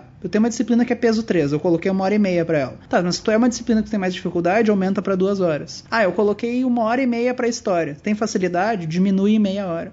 Então distribui pelo peso e depois aumenta ou diminui o tempo um pouquinho para compensar a tua facilidade. A primeira dica que eu dou. Não sei se vocês têm alguma coisa a opinar um sobre bom ponto isso. de partida, eu achei interessante. Tem várias estratégias diferentes. O que eu achei melhor, vocês podem correr atrás, gente, sendo bem sincero. Procura ali no Google como montar área de estudos, tem 50 mil resultados, uns discordam do outro. O que eu achei mais interessante para começar é isso. Pega Uhum. blocos mais ou menos pelo peso e daí dá uma regulada baseada no teu, na tua facilidade ou dificuldade. Eu daí concordo. tá. Como distribuir as matérias nesses horários? Isso. Assim, tá, mas matemática, eu coloco na segunda, coloco na terça. Se tu não tá fazendo cursinho, nenhum tipo de cursinho junto, tá só estudando por conta, querendo ou não, o dia da semana que tu vai colocar a disciplina tanto faz. Para quem tá fazendo cursinho, que acredito que seja a grande maioria do nosso público, seja online, seja presencial, ah, eu recomendo colocar as matérias próximas do dia que tu teve aula no cursinho, aquela coisa de não deixar esfriar, sabe? Tu teve matemática na segunda, coloca a matemática na segunda também, na terça, coloca ela próximo assim, para daí talvez alguma coisa que tu vai estudar ser mais fácil de tu lembrar algum comentário que o professor fez na aula e tudo mais. Então tenta fixar a matéria o mais próximo de quando tu teve aula na tua aula presencial, assim assim.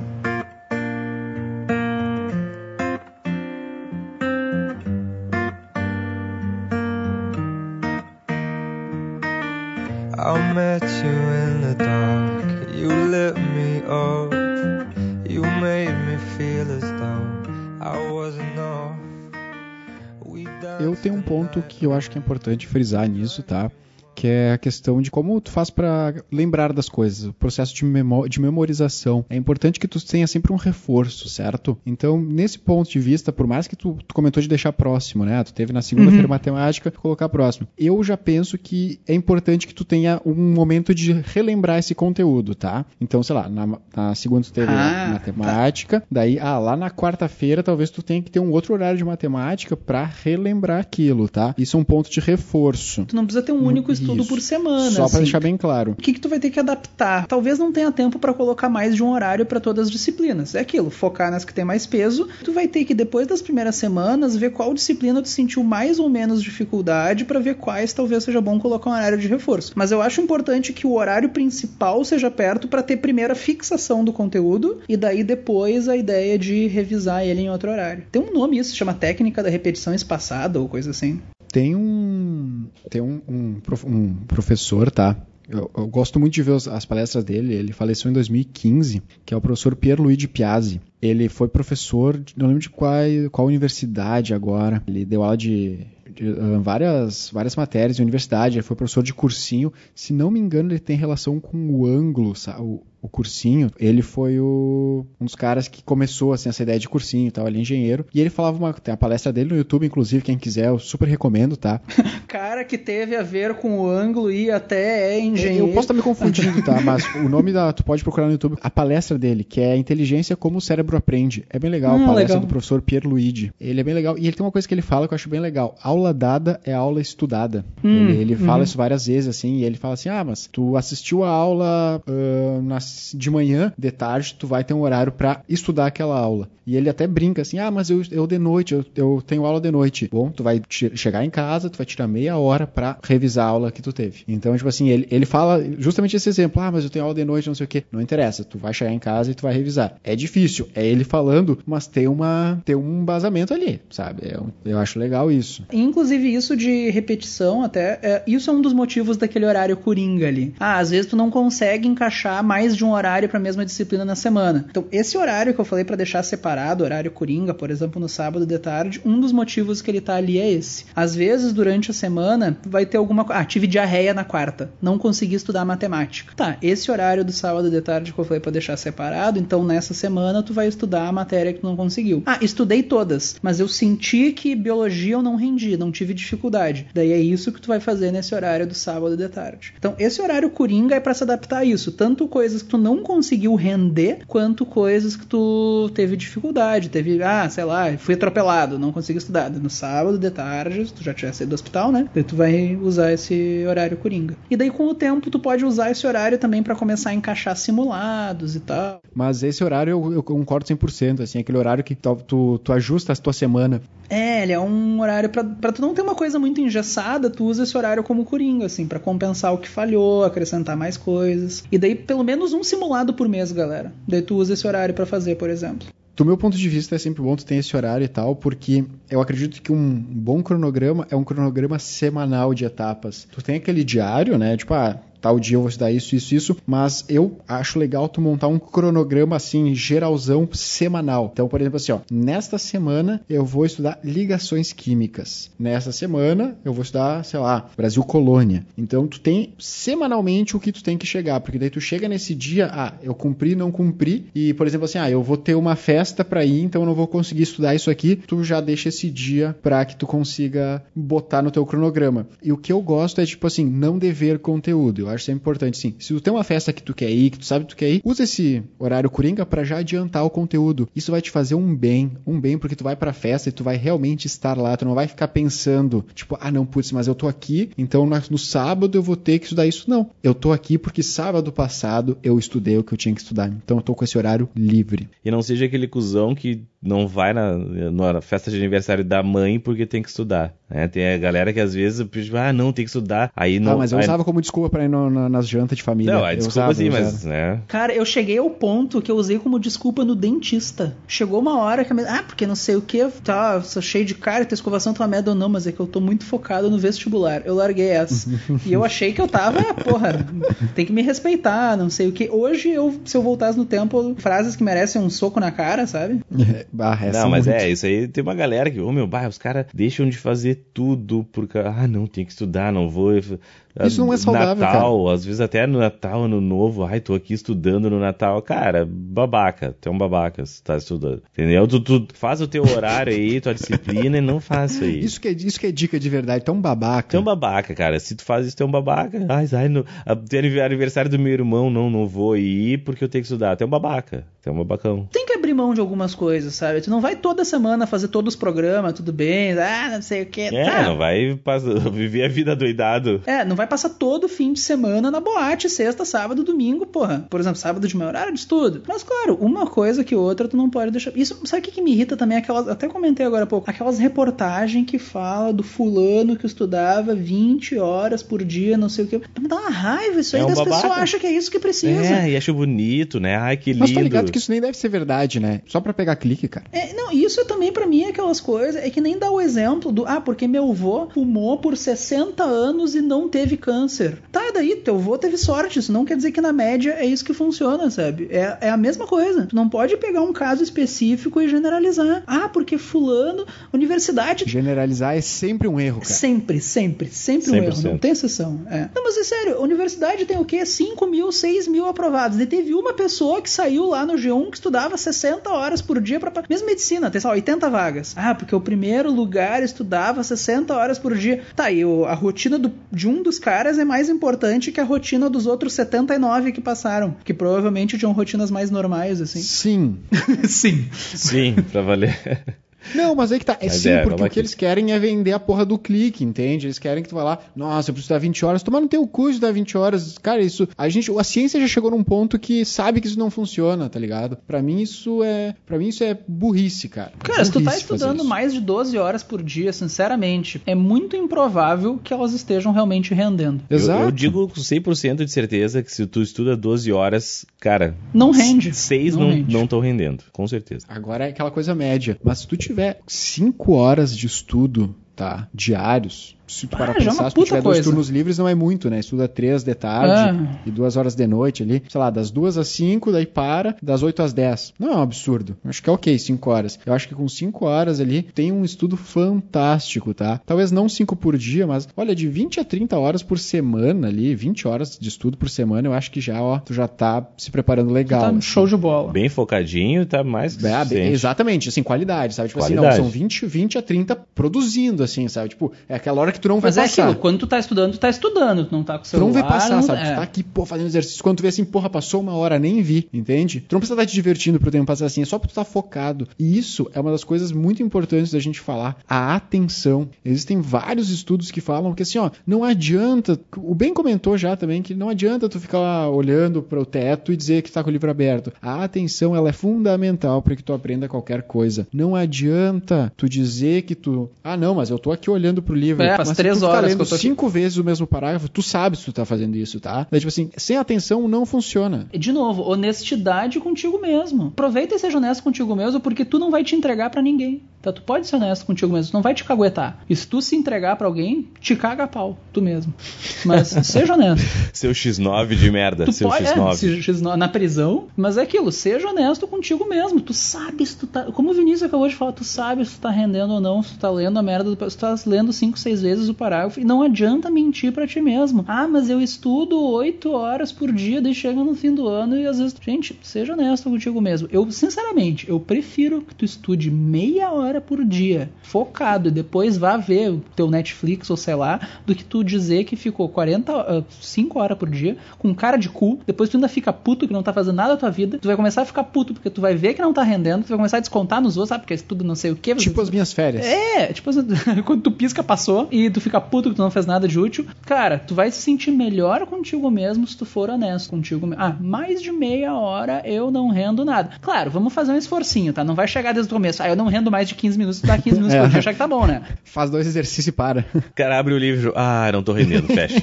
Vai dormir. Chega no teu O cara limite. olha o livro e diz assim: Bah, hoje não vai, não vou render. Deixa eu assistir um episódio da Netflix. Cara, esse sou muito eu. Pega o livro, bah, não vai render. O cara nem abre, né? Aí que entra o objetivo. Tu tem que ir até o teu limite. Mas quando tu chegar nele, seja honesto contigo mesmo. Tá, a partir de agora e não pra te deu. fazer isso, entra duas coisas: motivação e recompensa. Então, olha só, tu pode criar um mecanismo de recompensa que te motive a estudar. Então, assim, ó, eu vou lá e vou estudar uma hora, tá? Vou ficar uma hora. Porque se eu estudar uma hora, eu vou poder assistir um episódio de Rick and Morty no, no Netflix, que são 20 minutos. Eu estudei assim, tá? Ou às vezes coloca um objetivo menor, assim, vou fazer tantos exercícios. Terminou antes do tempo que tu tinha separado? Pá, beleza, usa esse tempo pra navegar no Facebook, postar uma, aquela foto bonita da tua mesa de estudos no Instagram. Com o cafezinho, pá, com a caneca do Vestcast. Porra, legal, porque é. tu, tu, tu mandou presente, caixa postal no link, no link ali, ah, pra tu enviar. Fica já a observação. I pulled you closer to my chest. And you asked me to stay over. I said, I already told you. I think that you should get some rest. I knew I loved you then, but you'd never know. 'Cause I played it cool and I was scared of letting go. Mas, não, realmente, esses mecanismos de recompensa, eles são realmente. Úteis. Tem embasamento Cheira uma científico cocaína. nisso, tá? Terminei antes do tempo, pá, cheira uma cocaína. Exatamente, recompensa. manter ligado. Mas, realmente, então, assim, ah, se eu terminar. Depois que eu estudar Porra, duas usa isso horas. de eu vou motivação, assistir- ó. Só vou, né? Se eu estudar, se eu tiver em Só dia com o meu cronograma, sexo. posso. Se não, Pô, isso aí, ó. Não pode. Fica a dica assim, ó. Tu chega pro pessoal no cursinho e tu propõe, ó, galera. Nós vamos criar um, um grupo no WhatsApp que grupo vai ser um de- grupo só de sexo, entende? Homem, Vai dar mulher, muito todo certo mundo. Quem isso. quiser brincar.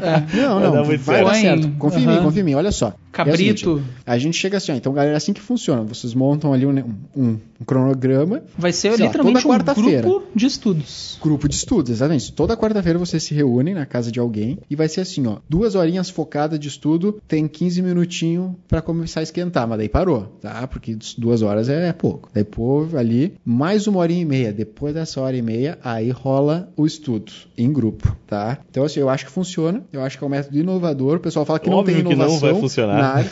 Funciona, cara. Não Isso é vai dar inovação. nada. cara. Não Eu sou o Steve Jobs do estudo, cara. Tu é um babaca de estudos. Sexo já existe. Grupo de WhatsApp Quem estuda existe. com a namorada, sei lá, no cursinho, você não, fica aí a dica, ó. Sentou, só vai rolar se vocês estudarem tudo que tem que estudar em tal tempo. Senão, porra, aí, Porra, ó. valendo. um policia o outro. Claro, tem tudo pra dar certo isso aí, cara. Não sei. Onde é que tu vê uma falha disso, Rodrigo? Mas se tu me dissesse, bah, tu, tu precisa terminar essa lista aqui, que aí tu vai fazer sexo, eu já não, já não consigo fazer. Eu já não vou Tá, conseguir fazer e- a primeira tá, já. mas- Eu vou ficar pensando Não, mas, no sexo mas já. pensa aí, tipo, Mas tem que acertar 90%, né, cara? sei lá, Scarlett Johansson tá na tua frente. Olho mas no ela é- olho, Rodrigo. Olho, no olho. E, Hum. mas Chega ela é teu- convicta. Só Ela vai chega no rolar teu se tu ouvidinho. acertar todos os exercícios. Chega no teu ouvidinho. Só vai rolar se tu acertar todos os exercícios. Deu, já errei. Já errei tudo já. Chega a subir o arrepio. Nesse momento, o ouvinte arrepiou a nuca, que assim, ó, com essa voz sexy, deu aquela arrepiada que assim. Scarlett Cara, Johansson ali eu- na Eu frente. resolvo o problema da fome no mundo. Vai voltando, né? Então Pois foco é, já é, um dos quase impor- é uma uma hora e das coisas importantes. de gravação. Eu né? não sei aonde que tu achou um erro no meu, no meu esquema, tá? De- Mandem nos. Comentem ali se vocês acham que não ia funcionar esse esquema e manda o link do grupo. Quer dizer, Manda o link. Boa, boa. Coisas mais Mas tá. práticas agora. Voltando, Mas então. voltando. Na hora de montar mais o prático horário, que isso, né? cara. Isso que é botar a mão na massa, Isso não cara. vai dar Pegar certo.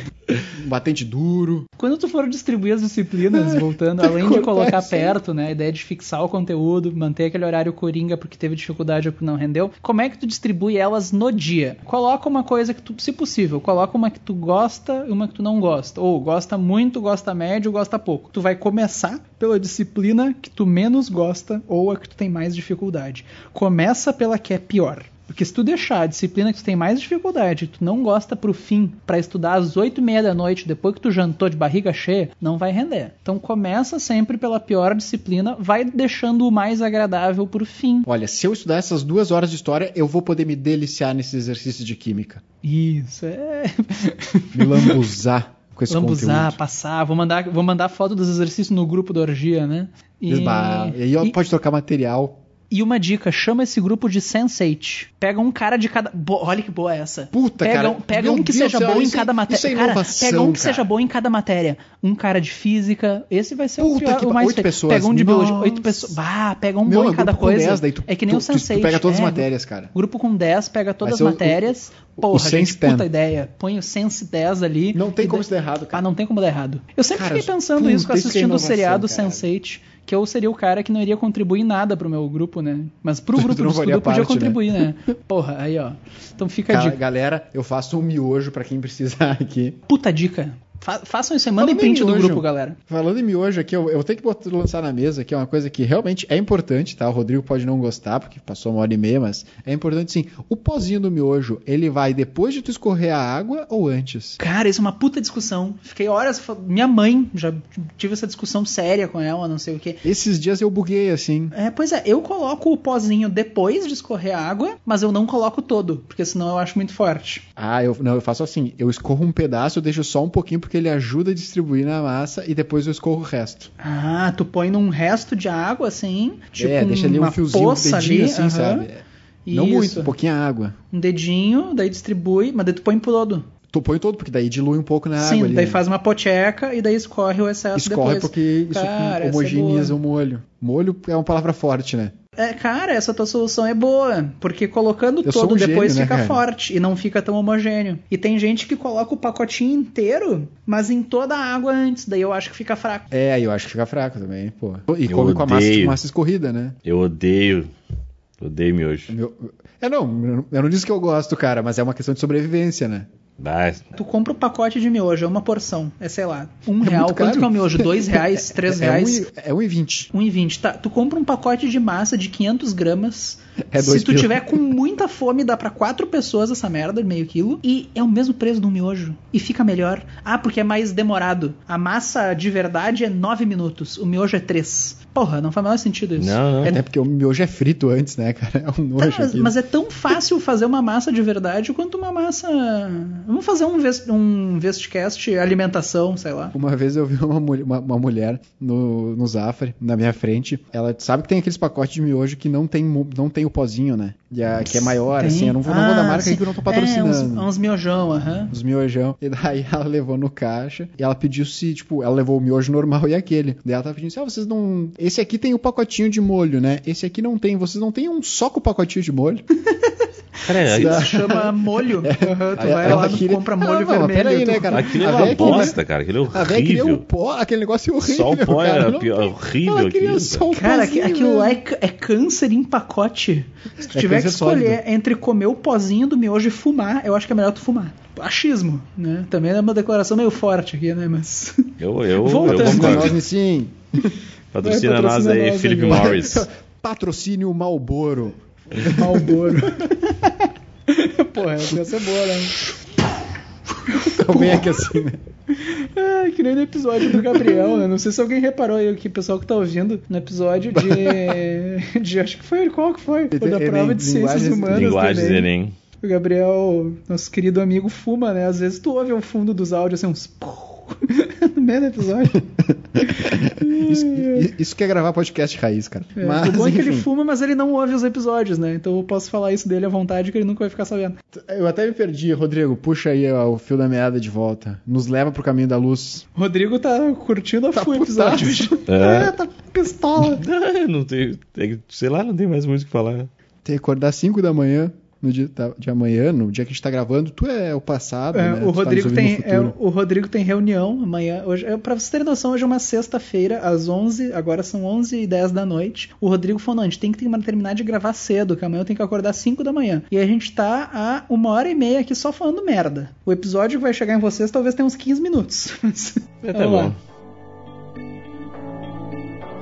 I've been reading books of old, the legends and the myths, Achilles and his gold, Hercules and his gifts, Spider-Man's control, and Batman with his fists. And clearly I don't see myself upon that list, but she said, where'd you go? Não, mas a gente tava falando então de como distribuir as disciplinas. Tu vai ver os teus Porra, horários de tá, estudo, sério, tu tá vai 40 distribuir. minutos nessa distribuição de disciplina. Isso é Ele- real. Ele se apegou nessa, né? Não, pois Não. é, sério, faz uns 40 minutos que tá distribuindo disciplina. Tá, Tá desculpa ligado que a aí. gente falou pra estudar antes, né? Ele só estudou essa parte. Então, é só Mas isso que ele, ele, ele falar. já, ele já retomou umas 5 vezes Eu ia mudar agora. Mas o, tá, então vai lá, termina aí. Aí, tipo, assim. Termina, ah, mas, mas, fala um termina pouquinho- isso de uma vez, né? Porque. Fala um pouquinho sobre a importância do exercício. Não, o exercício é importante, tá? Mas não mais importante do que tu distribuir as matérias. É, tá bom, tá bom. Tá, termina aí, distribui a disciplina, porque. Não, não, só que a última coisa que a gente falou foi sempre começar pra ter mais dificuldade, né? Pra não se perder. E era isso, né? Isso que eu tinha pra falar. Não, tô brincando. Ah, não, pra quem trabalha, outra dica que eu queria dar é que Vai, vai, vai, segue o baile. Pra quem trabalha, outra coisa. Todo tempo é válido, tá, gente? Na hora de colocar o teu cronograma, querendo ou não, tem uma hora de almoço no trabalho. Gente, se tu conseguir encaixar meia hora do almoço por semana, pra, por semana, por dia pra encaixar, querendo ou não, meia hora por dia dá duas, dá duas horas e meia a mais por semana. Se tu conseguir acordar meia hora mais cedo todo dia pra dar uma estudada, mais talvez meia hora no almoço, ah, tira 15 minutos do almoço, 15 minutos da janta. Um estudo não precisa ter um bloco de uma hora pra realmente tu aprender alguma coisa. É melhor, claro. Mas tu conseguir encaixar um tempinho assim, tipo, meia hora de manhã ou de noite, mais meia hora no horário do almoço, já vai dar 5 horas por semana. Tu ganhou um turno, talvez mais que um turno, só tirando um pouquinho por dia. Quem anda de ônibus, usa o tempo de deslocamento pra colocar leitura e dia e tudo mais. Escuta o podcast. Escuta um podcast. E tu vai se sentir melhor. Tu vai sentir que tu tá aproveitando mais teu tempo. Tu vai ter um, tido um dia corrido, um dia merda, e tu vai deitar a cabeça na cama e pensar, porra, e mesmo assim eu consegui estudar alguma coisa. Tu que tá talvez pensando, ah, mas eu só tenho 15 minutos depois do almoço, é melhor eu ficar olhando pra parede ou o Facebook. Faz cinco exercícios, tá? Tu tem coisas, coisas rápidas que é possível. Faz uns exercícios, dá, sei lá, dá uma lida num capítulo. 15 minutos é muito tempo, galera. Dá pra fazer bastante coisa, tá? Então não não vem com desculpinha pra cima de nós, não. Quanto menos tempo tu tem, isso é outra boa dica, mais tu foca em exercício e fazer prova antiga. Isso vai ser difícil no começo, porque tu vai ter que correr atrás das resoluções e tudo mais, mas provavelmente é o jeito mais direcionado de tu focar realmente no que cai na prova e ao mesmo tempo já se acostumar com como o conteúdo cai. Isso é uma boa dica também. Ah, outra coisa, que é uma das coisas que eu vi assim em várias recomendações na internet, é, e agora o Rodrigo finalmente vai poder ficar feliz, fazer um, pelo menos uma redação por semana. Isso é essencial. Rodrigo, discorra a respeito, por favor. Não, mas a redação é essencial. Não tem como não fazer, né? A redação, tu. Se tu não fizer toda semana, não adianta chegar. Isso aí a gente até já falou em outros episódios. Que a redação tu não, não é um negócio que tu aprende assim. Tu não precisa aprender, não tem muito o que se ensinar, né? Na verdade, ela é prática. E a prática leva à perfeição e tu precisa fazer, praticar ela sempre. Não adianta fazer mil redações quando estiver lá próximo da prova. Também não adianta ficar fazendo uma redação por mês. Tu não vai evoluir né, nessa tua prática de, de, de redação. Então tu tem que fazer toda semana, toda semana escolhe um dia dentro do teu plano de estudos, né, que a gente já falou sobre o plano de estudos. Dentro do teu plano de estudos escolhe um dia, um horário para fazer a redação e não pode falhar. Aqui a tua redação tem que ser feita naquele dia ali. Ela tem que estar contemplado, né? Tem Isso tá tá ali. diretamente ligado com aquela ideia de manter, manter a mente funcionando, né? Tu tá sempre ativando a- as, as sinapses, as regiões do cérebro que tu precisa para desenvolver uma redação. E como tu já falou até no episódio de redação, que é legal que vocês escutem desde agora, né? Uh, essa ideia de treinar. Redação é treino, né? Não, tu, não é um concurso literário para ver quem é que tem a obra mais criativa. Não, é treino, é, só treino. Então manter sempre essa rotina é fundamental. Não esqueçam da redação. Redação te coloca e te tira de, de, de cursos na universidade, tá? Real. A redação, ela é o papel assim, ó, que é o, o diferencial, muitas vezes. Ô, Rodrigo, pra quem tá montando seu horário, assim, para iniciante, assim, quantas horas tu recomenda separar pra fazer uma redação? Ah, eu quero sabe, já deixar um bloco no meu horário pra fazer redação. Claro, varia de pessoa pra pessoa, né? Mas pra quem tá começando, assim, quanto tempo tu recomenda? Até pra pessoa saber se ela tá demorando demais ou não, né? Tipo, pra quem tá começando e o que, e o que tu quer chegar, assim, quanto tempo tu recomenda de deixar pra redação? Cara, pra, que- tipo, pá, comecei agora, né? Tipo, eu nunca estudei, nunca fiz cursinho, nunca fiz redação. Sair da escola, voltou na escola, terceiro ano. É, saí agora. Cara, deixa umas duas horas e meia, né? Duas horas e meia. Umas duas horas e meia pra quem tá começando. É, Ah, não é muito, não é muito. é, pra tu Mas fazer tudo no mesmo ela. dia tu, tu recomenda? Ou recomenda, tipo assim, uma hora pra tu isso é pensar uma no boa. esboço, assim, separar? Como, como é que tu imagina? No começo, é que faz diferença. no- fa- faz uma puta diferença, né? Na verdade, faz- entre o, o rascunho Uhum. e o produto final faz muita diferença tu dar um tempo. Então no começo até eu acho que vale a pena, porque no começo o pessoal tem muito aquilo de querer dar uma pesquisada sobre o assunto, né? E, Uhum. Então tu vai ali, tu vai dar uma pesquisada sobre o assunto, vai criar um repertório de, de, de argumentos, né? E aí até, va- até vale a pena tu dar uma separada assim. No mesmo dia, mas em dois blocos, assim, tipo, ah, Isso. fiz o rascunho, estuda outra coisa e volta pra um reler, passar a limpo entre aspas. Talvez assistir algum episódio, alguma coisa, é um bom. É um bom.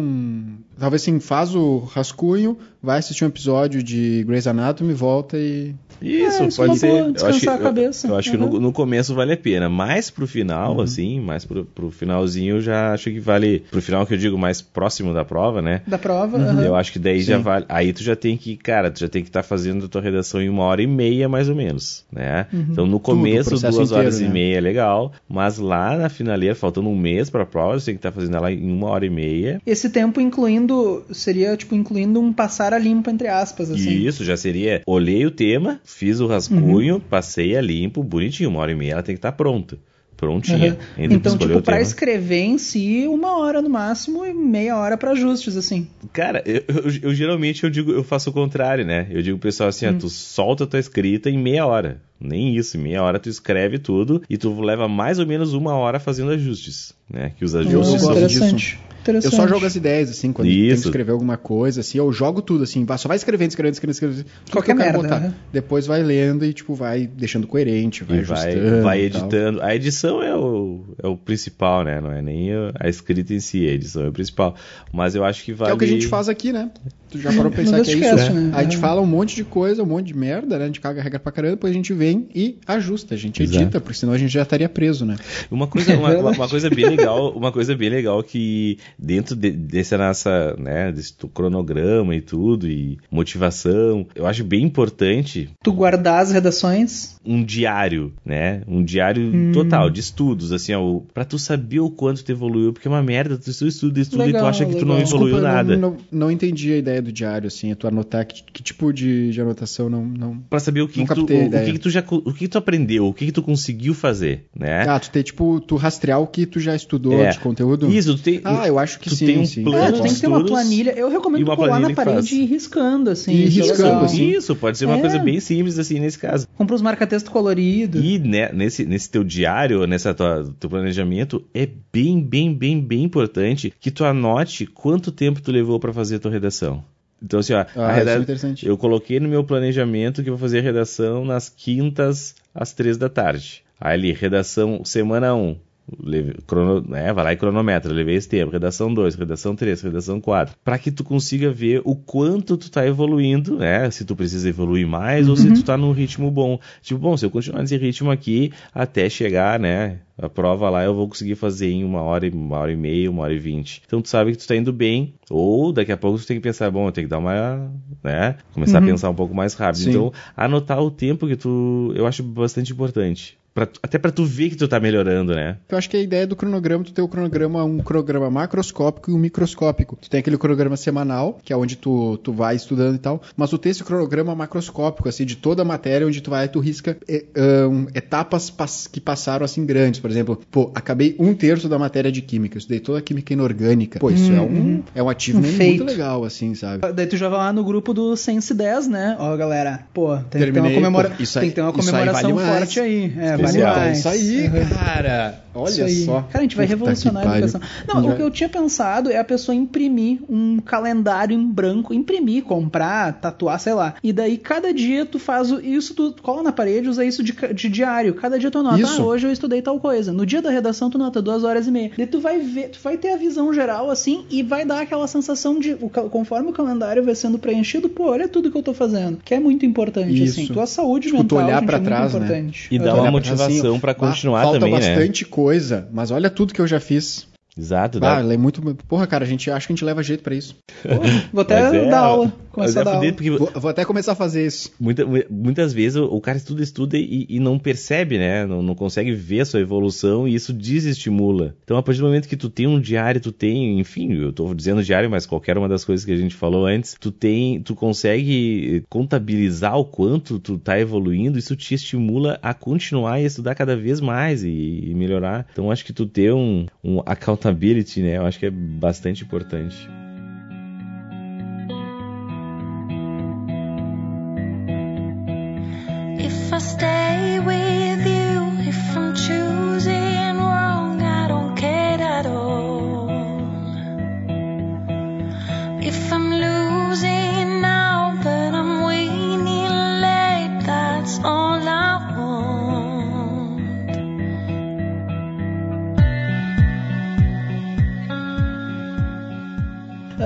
Coisa que, assim, a gente falou muito. Eu falei muito da coisa da distribuição dos horários, mas o que a Porra, gente bem. não falou. Não, é, uma coisa que a gente não falou e que a gente nem vai falar, pelo menos não por agora, é como distribuir os conteúdos. Ah, foi como montar horário. Tá, mas como é que eu sei se eu vou estudar botânica ou vou estudar. Gente, isso tem que ver para cada matéria, a ordem dos conteúdos e como distribuir eles na semana. E o teu tempo. Gente, sendo bem sincero, tem vários dessas na internet, tu encontra pronto o cronograma de tantas semanas até o Enem, dê uma procurada. A principal coisa que tu tem que fazer é ser realista contigo mesmo. Se tu vê que tal conteúdo tu tá ficando pra frente, tal conteúdo tu tá ficando pra trás pelo cronograma, começa a ajustar o tempo. Se tu vê que tá, não tá sendo suficiente, faz aquilo, aumenta um pouquinho o tempo de uma matéria, diminui o tempo da outra. Para depois do primeiro mês, por exemplo, e revê, compara o teu diário no- na parede, sei lá, com o cronograma e vê o quanto tu tá dentro, quanto tu tá fora. Vai se ajustando assim pra não perder o foco. O teu professor é teu amigo nessa hora. Vai lá e pergunta pra ele. Encosta no professor. Enche o o link saco, daquele gente. grupo do WhatsApp, né? O, É, o externo lá. Mas chega assim, bah, professor, é o seguinte, eu quero montar um horáriozinho de estudo, eu tenho mais ou menos esse tempo aqui. Me dá uma sequência lógica de assuntos, me dá uma ajuda aqui. O professor vai te ajudar, entende? Ele vai dizer, olha, faz isso, isso e isso, faz isso, isso e isso. Ele vai te dar uma direção, isso é o papel do professor também, tá? Então aproveita, vai lá, pergunta pra ele. Eu acho que é essencial, professor. Até voltando àquilo que eu falei do Vygotsky, né? Que o Vygotsky falou que, tipo, tu tem que saber qual etapa tá o aluno e qual seria a próxima etapa dele. O aluno sozinho não tem como saber. O aluno não tem, tipo assim, ah, ah, eu tô em química tal, qual é o próximo passo, né? claro. E, e isso é o professor que sabe, infelizmente ou felizmente, né? Isso aí o cara sozinho não tem como saber. O professor é que sabe qual é o próximo passo que ele pode chegar. Então ele, ele aprendeu tal conteúdo, ele vai tentar aprender um outro que ele não vai conseguir. Então, É, às vezes é a sequência lógica, né? é, mas é, essa sequência preci- precisa de um professor. Isso vale também pra quem que acontece às vezes do pessoal, ah, não tô fazendo cursinho, ou mesmo tô fazendo, e às vezes eles comp compram ou encontram material na internet. Ah, comprei as apostilas do cursinho X para estudar em casa. Ah, isso é uma coisa interessante que ah, nem sempre a ordem dessas apostilas é a melhor ordem para tu estudar sozinho. Algumas dessas apostilas supõem, por exemplo, que o cara recém veio do terceiro ano. Ah, tem muito material que tu encontra por aí que é dividido de acordo com o que é mais importante para a prova, o que é menos importante para a prova. Nem sempre isso é a melhor ordem para aprender sozinho, vou ser bem sincero. Então é importante tu realmente procurar cronogramas específicos da disciplina na internet ou consultar professores se tu tiver como. Tem nome e sobrenome esse livro aí, né, Ben? É, mas tem mais de um, é uma, é uma família, assim, né? É, tem que dar real, né? Outra coisa que é interessante é a questão de para quem trabalha e tem menos tempo, além dessa questão de tentar aproveitar o máximo possível, uma outra coisa que eu achei na internet, na Wikipédia, né? Por exemplo, esse sistema que a gente falou é um cronograma meio rígido, assim, por horário. Ah, vou montar o horário da segunda, terça, quarta, tu vai ter o sábado ali, sei lá, o horário que tu separou para fazer ajustes. Às vezes, tu tem muito pouco tempo livre, tu vai ver que tu não consegue encaixar de jeito nenhum todas as disciplinas que tu precisa estudar no horário da tua semana. Pá, se eu for dividir todas as disciplinas da minha semana, eu vou ter que estudar 5 minutos de cada uma no tempo que eu tenho. Então, existe uma Ah. técnica que se usa muito para concurso, pelo que eu pesquisei, que é a ideia de estudo em ciclos, que é tu não dividir o horário da semana. Tu vai, por exemplo, separar, pega as matérias, faz aquela listinha de matérias que tu tem que estudar, por exemplo, lista grande mesmo, física, biologia, português. Não precisa entrar em detalhes dos conteúdos, separa por matérias mesmo, e daí, claro, tu faz aquilo de ver quais que tem mais peso. Daí tu anota ali, duas horas porque tem mais peso, uma hora porque tem menos, usa aquela coisa de aumentar ou diminuir meia hora se precisar. Daí o que tu vai fazer, na verdade, é Por exemplo, primeiro ciclo. Durante um mês, eu vou fazer ciclo de 10 horas de estudos. Como assim? Tu vai pegar as cinco disciplinas mais importantes, por exemplo, e daí estudar duas horas cada uma. Ah, mas em que dia? Na ordem. Escolhe elas, coloca numa ordem e estuda. Duas horas de uma, depois duas horas da outra. Isso vale também para quem tem um horário muito variável. Daí, ah, só tenho meia hora livre na segunda. Tu vai estudar meia hora de matemática. Daí na terça, tu tem mais tanto tempo livre, tu estuda a uma hora e meia que faltou de matemática e começa as outras duas horas de disciplina que falta. E assim vai. Quando fechar as 10 horas, isso não precisa ser numa semana, fechou 10 horas, ou seja, passou por todas as matérias, começa a repetir. E assim vai. Daí isso foi quando, por exemplo, fechou um mês. Daí no próximo mês tu vai aumentar o teu ciclo para um ciclo, por exemplo, de 15 horas. Tu vai manter essas disciplinas mais importantes e tu vai acrescentar mais cinco disciplinas menos importantes, uma hora cada uma. Daí de novo, alterna, por exemplo, disciplina de peso maior com disciplina de peso menor. Daí estudou duas horas de uma, uma hora da outra, fechou as 15 horas, repete o ciclo. Faz isso por, sei lá, dois meses. Daí até que tu chegue no ciclo final, sei lá, de umas 20 horas, não sei quanto precisa, vai ter que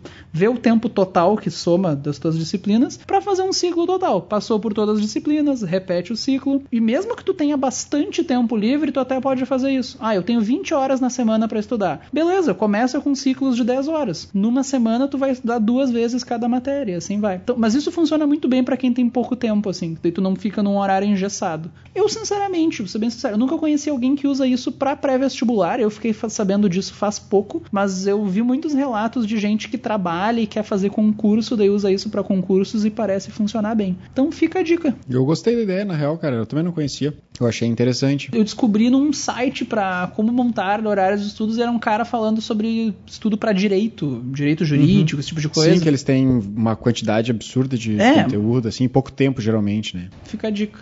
A outra dica é a coisa de simulados, tá, gente? Todo mês, pelo menos um simulado por mês. Chegou ali quatro meses, seis meses antes da prova, começa, usa aquele horário coringa para colocar também provas antigas. Faz as Sim. provas antigas, conhecer o inimigo. Mas mais pra frente, né, bem? entre 4 e 6 meses antes da prova, assim, eu acho que pode começar a fazer prova antiga. Tem gente que começa só um mês, dois. Então tu pode aquilo, começa fazendo uma prova antiga por mês, quando tá ali dois meses, daí vai aumentando o ritmo, assim. Eu Acho que até a gente falou no outro episódio que tem estudos, o Rodrigo comentou, né, que até tu tá familiarizado com a fonte da prova, sei lá, é uma coisa que te ajuda na hora de fazer a prova. Tu se sente mais em casa, tu se sente mais à vontade, tu tá acostumado com o vocabulário da prova. Então fazer prova antiga é muito importante. Eu não sei muito bem o, o- o período que tu começa a fazer provas. Isso vai depender, acho que, de matéria pra matéria, né? Não, eu, cara, não, na verdade não tem um período fixo. Tu pode começar a hora que tu quiser. A partir só do que... princípio que tu tá cru no conteúdo, tá? Assim, tipo, começou agora. pega a prova em novembro, novembro mês 11, quatro meses antes ali, conhece? Pelo mês 7, em julho, na metade do ano, por exemplo. Perfeito. É só pra dar uma, uma ideia pra eles, né? Uma coisa que é legal, às vezes, é assim, tenta fazer uma prova. Tenta fazer a prova do Enem. Tipo, tu não fez ainda, tá? Tá no terceiro ano, tu não fez. Ou pega uma prova, se tu já fez, pega uma prova que tu não fez ainda e faz ela ag- esse, agora no início do ano, tá? Faz de sangue doce, assim, ah, vou fazer o que que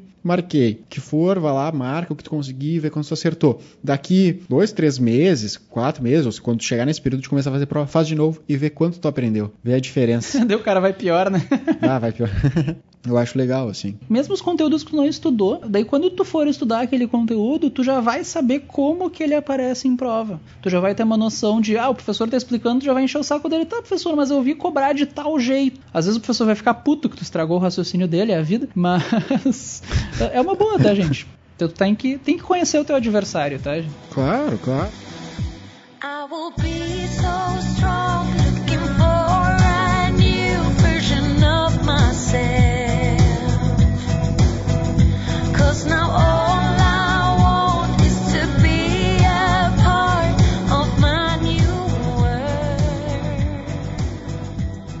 Tem aquela dica que acho que a gente já deu no outro episódio que eu acho muito importante, é, já tem comprovações científicas que funcionam muito, é a ideia de tu estudar ensinando, né? Então tu ensinar Ah, pra alguém. verdade, Então verdade. tu pega um conteúdo que tu tá aprendendo ali, bah, aprende esse conteúdo aqui, né, tu tá ali, pega e ensina, chama alguém assim, bom, vou- eu quero, eu quero ensinar, eu quero, aí tu ensina aquele conteúdo e aquilo ali, ele fixa, né, na tua memória de uma forma bem mais concreta do que tu só dando aquela estudada. Então, é, é, grupos de estudo Pra explicar é mais difícil, né? Tu pra precisa de- explicar. de mais. Exato, é Tu muito precisa mais difícil. pensar no que tu tá falando, que sendo bem sincero é uma coisa que às vezes tu não faz quando tu tá só lendo a respeito. É, não, às vezes tu só pega o conteúdo, aceita e é assim, né? Na hora de explicar é muito mais difícil. Então, Começa a grupo- aparecer os buracos, né? É, grupo, grupos de estudo é muito importante. Tem vários conteúdos que eu só fui aprender quando eu comecei a dar aula. É, isso acontece, né? com todo sim, mundo. Sim, direto. Até hoje, às vezes, tu vê um negócio assim que, tipo, pô, eu realmente entendi melhor ainda agora. Alguns buracos que ainda tinham, assim, na... não influenciavam tanto, mas agora tá muito mais claro pra mim, então vou conseguir explicar melhor, inclusive. Cara, isso eu acho que isso nunca vai, nunca vai parar, na verdade. Vai ser eternamente isso. Isso é, um- é uma dica muito boa pra quem também acha que, ah, eu tento ficar focado, mas eu sinto que eu não absorvo o que eu tô lendo, não absorvo o resumo que eu tô fazendo. Isso é uma baita dica, porque tu vai se obrigar a pensar naquilo que tu tá fazendo. Exato, tu pegou ali o conteúdo, Explica né? Tu tá espelho. lendo, tu já Explica pro aprendeu. espelho. Ensina teu irmão mais novo, Explica pra teu alguém. cachorro, teu gato, tuas É, plantas. era assim que eu estudava pra prova no colégio, na real. Eu tinha um quadro branco no meu quarto, eu dava aula pra sala vazia, assim. Eu falava pra mim mesmo. Eu fazia um resumo num canto, passava no quadro. Não mudou muito, continua a sala vazia. Continua a sala vazia, né? Mas é uma baita dica. Inclusive no episódio do Gustavo tem uma coisa parecida que a gente comentou. Tu pode usar algum amigo pra, sei lá, vamos fazer simulados um pro outro. Vocês combinam de estudar os mesmos, vocês seguem o mesmo cronograma na semana e vocês fazem, por exemplo, simulados um pro outro. Bem, a gente evoluiu esse pensamento, isso é passado, bem. O que com, a, ideia do O nosso desafio? grupo. Ah, não, Não, é, cara, o nosso grupo já tá verdade, ali, O nosso grupo já tem cara. 10 pessoas, Puta faz que simulado um pariu. pro Cara, outro. isso é Porra, passado. É verdade. É Quem passado. tirar a melhor nota fica em tal posição, né? Porra, boa. Escolhe a posição. Escolhe a posição. Ah. Cara, a gente tá muito pra frente. Isso aqui vai ser o verdadeiro Isso marco que é empreendedorismo da evolução da educação, disruptivo, cara. Vamos, vamos, vamos fazer uma startup disso. Episódio disruptivo. Vamos, vamos Criar um aplicativo. Vamos criar um aplicativo que faz grupos de. Porra, vamos ficar rico, cara. o Puta Facebook que vai pariu, cara. comprar Tá a aí. gente. Tá aí, cara. Não tem como dar errado. Finalmente eu vou poder parar de dar aula. Quer dizer, opa, eu amo o que eu faço. Não tem como dar certo isso aí. Mas ok. Aí que tá a quarta dica: pensamento positivo, bom humor e otimismo. Pô, Rodrigo. Cérebro saudável. Seu É, futuro. não, não dá certo. Pessoal, deixa aí nos comentários, Facebook, post e tudo mais, o que, que vocês acharam. Vai funcionar. Vamos criar hashtag sem Stan. Sense 10, isso aí. Cria o grupo no WhatsApp, manda um print pra gente. Criei o grupo e tal. Já tem o grupo Zame Renomeia. Porra, gente, vai, vai dar certo isso aí. E se rolar um sexo, não manda fotos, tá? Porque isso é feio. Hoje em dia, por 2018, ficar mandando nude aí, ah, de, de garota, isso é ridículo, né? Vão se fuder. Vocês viram que saiu uma notícia esses tempos do Adnet? Vocês não viram essa do, Como assim do Adnet, O Marcelo Adnet, parece que na semana passada Se fudeu? vaza um print na internet do Marcelo Adnet, sei lá, sem calça no Skype. Gente, em pleno 2018, quem é que tira a roupa na webcam em pleno dois- e acha que tá Na tranquilo? frente do computador, né? Não, não, mas é que tá, ele tava numa conversa e tal, e tirou a roupa e não, ninguém tá gravando, isso não vai vazar. Porra, cara, pleno 2018. Quem é que mostra o pau na internet em 2018? Não, mas isso de o Pure Instruction, que se chama, né? Eu aprendi com o Rodrigo no episódio passado e agora eu tô repetindo como se entendesse do assunto, né? Porque assim Como que se fosse é, eu, como né, se que fosse eu que tivesse- tivesse falado. Trazido. Tivesse trazido a informação. Tô trazendo aqui ó, a informação, Rogerinho. E. Fica inventando coisa aí. Inventando coisa aí. Outra dica boa, gente. Tá meia hora, nem meia hora de estudo tá rendendo pra mim. Tem a técnica Pomodoro, né? Que é legal pra legal. isso. Baseado no molho, no tom. Pois no é, no Pomodoro. último episódio a gente ficou em dúvida de de onde é que veio Mas o é- nome é Pomodoro e a gente não foi atrás, né? É, mas eu fui, eu fui. Realmente é baseado no. Porque, por causa que o timer era em forma de tomate. Aqueles timer de cozinha, né? Que tu gira assim ele Isso, vai. e era tec, forma- tec. vem daí o nome. Ah, tá. Que é a ideia de tu 45 de hora de, produtivo, de produtividade, 15 de descanso, né? Eh, Eu acho que isso tem que ser bem modulado. Acho que 45 é um número meio Demais. tirado assim aleatoriamente. Não, eu acho de menos às vezes, porque eu funciono, eu funciono bem. Sabe que eu acho que esse 45 não é tão aleatório, porque eu sei que teve alguma pesquisa ali na alguns a época após a Revolução Industrial, e eles chegaram à conclusão que a atenção média da população estava em torno de 45 minutos. Por isso que os períodos escolares, é, isso há muito tempo atrás, né? Ah, e por isso que os períodos escolares ficam na margem de 45 minutos e 50. Só que isso é muito tempo atrás. Hoje em dia, a o tempo médio de atenção retenção do aluno tá em 7 minutos. Então eu acho que esse 45 não é tão aleatório, assim. Isso eu tô chutando, mas eu sei que o período escolar tem um embasamento por trás de atenção. Não, mas eu acho que isso é completamente modulável, assim. Sim, ajusta Isso pro teu funciona em tempo. ciclos de uma hora, cada um ajusta, assim, mas é uma coisa legal, assim. E o princípio dele, só para relembrar, é que tu produz, vamos, a ideia dele é 45 minutos que tu trabalha e 15 minutos que tu desliga, assim, tu realmente desliga, tu não mexe naquilo que tu tá fazendo, sabe? Sei lá, tu tá estudando matemática lá, bah, acabou os 45 minutos, tu para o que tu tá fazendo e vai tomar um café, vai dar uma volta na quadra e depois tu volta. Só que é aquele princípio, como o Ben já falou, o Rodrigo frisou também, qualidade. É aquele ponto assim que são 45 minutos de produtividade, não é 45 minutos aonde tu fica 5 lendo o parágrafo, os outros 40 tu fica, bah, amanhã eu tenho que estudar isso. Ah, qualidade, gente. Olha, se for pra se enganar, sabe, tipo, na boa, não, não tem nem por que começar, tá? Seja sincero contigo mesmo. Pelo amor de Deus, se tu não for, quem vai ser? Quem vai ser, né? Porra, todo mundo mente pra ti na tua vida, todo mundo te engana, tua namorada, tua família. Pô, tu tem que ser honesto. Tá querendo, dizer, tá querendo me dizer alguma coisa, velho? O cara, motivacional, né? Não, e aquilo, então o que que tu pode fazer? Ó, a revolução aí, o que que tu pode fazer? Põe ali, sei lá, Sem stand. Isso, justamente. Põe ali 30 minutos de focado. Daí tu combina com o grupo, o horário, todo 30 mundo minutos junto. de focado e Isso. depois mais 30 minutos 30 de... focado, não, 15 minutos, daí todo mundo, sei lá, ó, das duas às duas e meia é o tempo focado. Pá, deu das duas e meia às duas e quarenta e cinco, todo mundo vai ali pro grupo, Ninguém é de ninguém. se troca umas fotinhos, não, não precisa ser nem lugar, até estudando em casa, assim, pô, troca umas fotinhos, né? Porra, tá aí legal. Vai evoluindo, entende? Isso. No início é só fotinho. E assim, é só tornozelo. Isso. Daí conforme Ombrinho. tu vai avançando no conteúdo, tu vai avançando coxa. no corpo. Pega uma virilha. Porra, aí ó. Puta que pariu. Putz, a gente vai. tamo- vamos, vamos anotar isso. Vamos registrar essa ideia pra que ninguém roube. O Rodrigo falou três frases o episódio inteiro. A única hora que Ele ele tá falou puto com isso. foi pra me xingar que eu tava falando demais e pra falar da redação. Pô, falei um monte. Mas tá bêbado, né, cara? Então tá tranquilo. Se io muoio da partigiano, oh bella ciao, bella ciao, bella ciao, ciao, ciao. E se io muoio da partigiano, tu mi devi seppellire, e seppellire. Sabe que ironicamente esse episódio ficou bem diferente do outro, gente. Então ouçam os dois. Pra nos dar dois downloads. Ficou, é, o outro ficou útil, né? Esse ficou. a gente falou de miojo. A gente, O outro ficou pra te ver útil, como a gente né? tá decaindo, né, cara? A gente, a mas, gente ah, falou dos brincadeiras à 17 parte, pontos bons pra estudar, né? É que lá a gente tem um pouco mais. A gente puxou um pouco mais a parte teórica, tá? Mas a gente não, não precisa fugir. Uma coisa. Então, vamos botar, dar o carteiraço aqui, tá? Uma coisa que é fundamental. O carteiraço é que o Rodrigo tem licenciatura. É, o Rodrigo, o Rodrigo dá. De novo, então, na minha opinião de bosta, tá? Não, mas olha só, uma coisa que é comprovada já, existem vários, vários estudiosos. o- vou, vou falar agora, o Rodrigo vai se molhar, vai começar a falar Piaget, Vygotsky. Uh, Ah, assim, ó, ele- o Rodrigo tá, tá louco. Oi, Aus- é. Alzubel, não sei nem, eu não sei nem como se pronuncia esse Conheço cara. todos meus, meus brothers. Alzubel e o Valon, Wallon, não sei como se fala. Paulo Freire. W-A-L- Paulo Freire. Rodrigo tá se molhando. Não, mas olha só, uma coisa que eles falam muito é a questão da emoção. É um termo que fala. A emoção ajuda. Ah, eu tinha a- entendido é mansão. Deu, porra, mansão do The Sims. Eu já tava muito confuso, tá? Continua. Não, não, que eles falam que a emoção ela é fundamental para que tu tenha um aprendizado, tá? Tu, tu te envolver emocionalmente com aquele conteúdo e tal faz com que realmente tu desenvolva um aprendizado mais rápido. Tem um, um também muito conhecido que é o, o Se médico. envolver emocionalmente naquele grupo. Viu ali, ó, mais uma.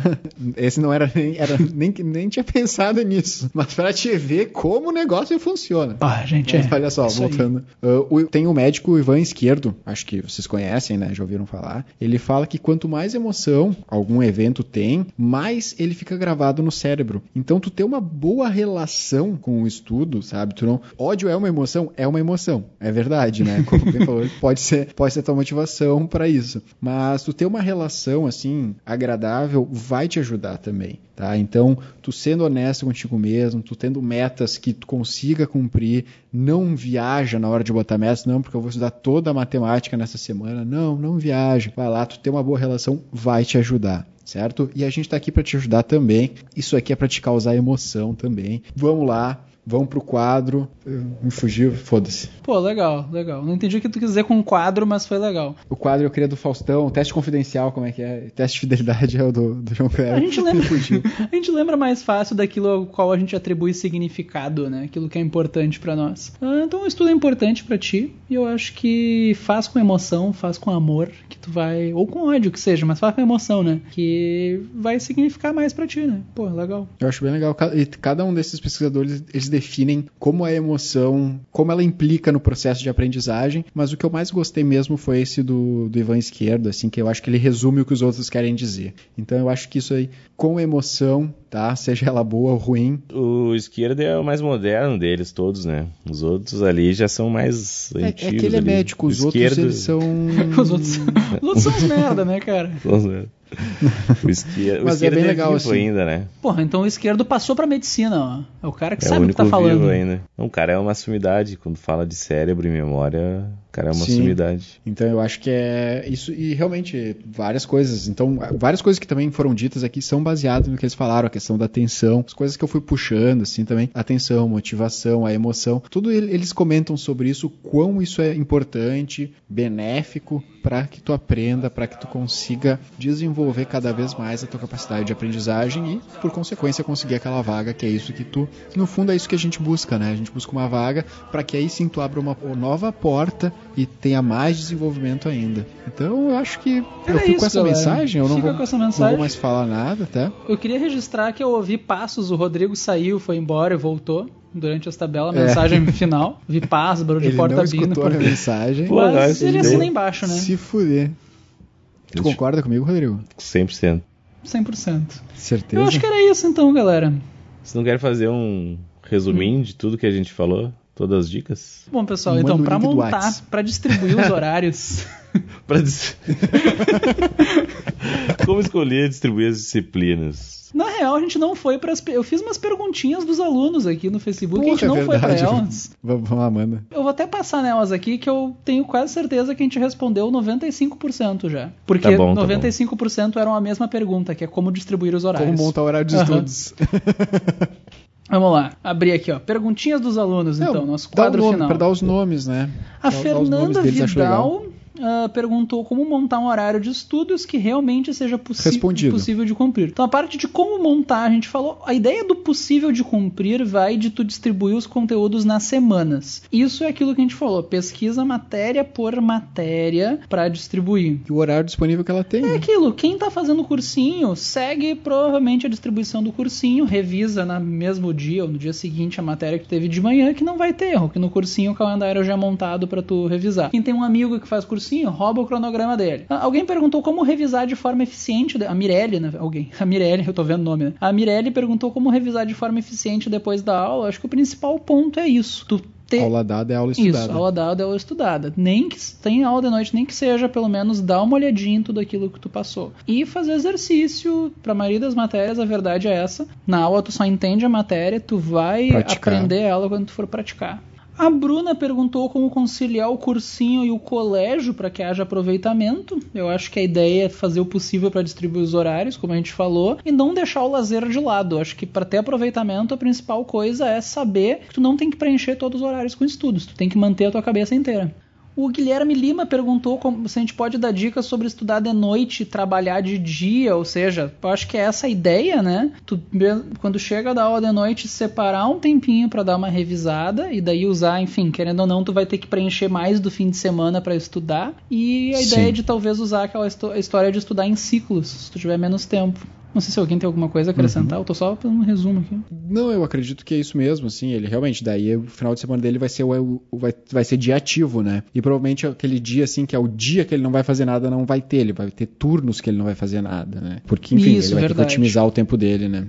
E aquilo que a gente falou também de todo tempo é tempo útil, sabe? Tá no ônibus, usa esse tempo pra ler alguma coisa, ouvir um podcast. Separa 15 minutos do teu almoço todo dia, querendo ou não, isso soma como tempo de estudos no fim. Tu vai se sentir melhor e tu vai render. A Eduarda Hilgert, que já. Acho que a gente já mandou um abraço pra ela aqui no passado. Pediu pra gente fazer tipo um modelo de planos de estudos, assim, geralzão. É aquilo que a gente falou. Como distribuir os horários vai depender muito do que, que tu tem de tempo livre. Livre, então é difícil fazer uma planilha geral para todo mundo. Eu recomendo pegar um calendário em branco e ir preenchendo assim. E como, qual a melhor maneira de estudar exatas para quem tem muita dificuldade? E aí, o que, que tu acha? Exercício. Exercício. Exercício e dar aula para alguém. Que tu se obriga a pensar no que tu tá falando e focar na. É aí que tá, muita gente também foca na parte da conta estudando exatas. É fácil se perder nisso. Achar que resolver uma questão de exatas é fazer a conta, é saber a fórmula. E quando tu tiver que explicar aquilo para alguém, tu vai ver que a conta é o que tu passa menos tempo explicando, sabe? A conta, teoricamente, a pessoa sabe fazer. Ah, então tu se obriga a pensar no que tu tá fazendo, fazer as conexões que são importantes e também,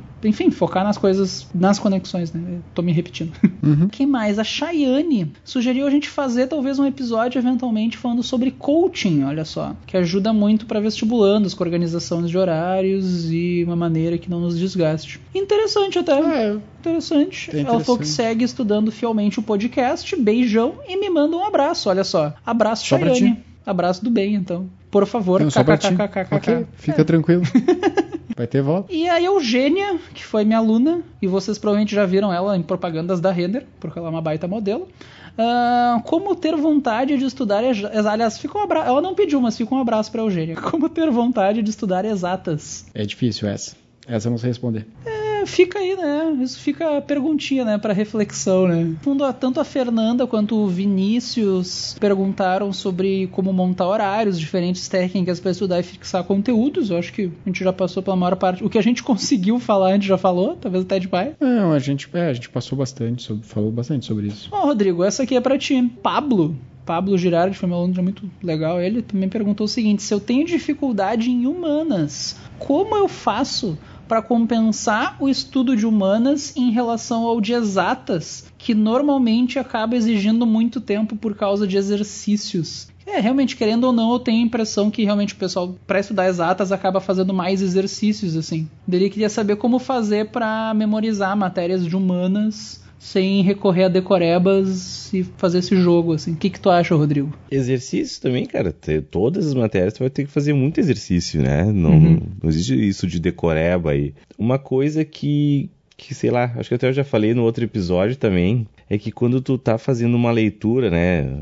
Vamos falar, sei lá, de história, por exemplo, que tu estuda basicamente lendo, né? Então, se tu tá fazendo uma leitura de, de, de- estudando por leitura, é tu fazer perguntas pra ti mesmo, mas anotar as perguntas, né? Então tu tá, tu tá lendo ali e tá dando uma informação. Aí tu pega aquela informação e transforma ela numa pergunta e anota. Aí tu, tá, tu lê uma, uma outra informação, pega aquela, eh, aquela informação, transforma em pergunta e anota de novo. Isso vai te fazer te focar nessa, nessas, nessa, Sim. Na informação e essa- essas perguntas que tu criou ali pode tu pode usar ela como revisão mais tarde, né? Então Ah, aquela revisão que tu for fazer ali daqui uma semana daquela matéria que tu estudou lendo, tu vai responder as perguntas que tu mesmo criou Te ali fez. naquele momento. Sim, né? já fica Então, como revisão mais rápida. isso, não? já fica uma revisão. Já. Ou, ou tu pode até trocar, né? Aquele negócio que a Uhum. gente tava falando de, de um colega. Tu faz, tu faz as tuas, o colega faz as outras, daí cada pouco vocês vão lá e trocam. Ó, toma aqui as perguntas que eu fiz, tu me dá Uhum. as que tu fez. Né? Então acho que a parte de, de humanas, isso funciona bastante. Ah, Pô, o negócio legal. que a gente já falou de um ensinar pro outro, eu acho que funciona bastante também, né? Uhum. Tentar ensinar o colega. E é isso, e pegar os exercícios que tem ali. Eu acho que as coisas de humanas é mais ou menos assim mesmo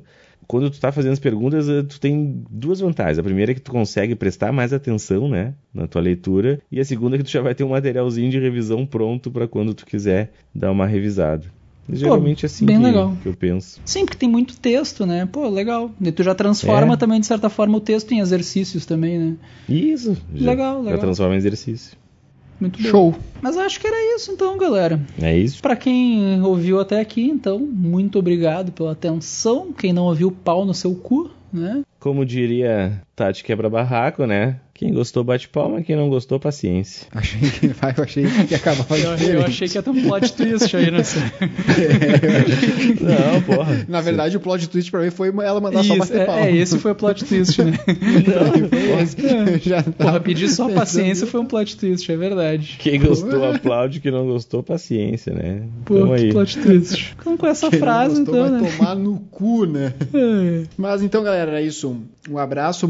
Manda manda. Manda o link do, do grupo do Zap Zap, tá? Sem Stan. Vamos, vamos tocar a ficha nisso aí. Vamos subir essa hashtag. Vamos subir a Indica o hashtag. Vestcast, muito Indica o importante, gurizada. Indiquem, indiquem, nos ajudem a Isso, divulgar isso. o trabalho aí. Vamos- Indicando, boca a boca aí. Né? Falar e falar, Faz escuta assim, aqui. ó. Chega no celular do teu amiguinho, faz o download e diz assim, escuta que tu vai gostar. Propõe um desafio. Aham. É importante pra ti, tu vai gostar, tá? E de- já.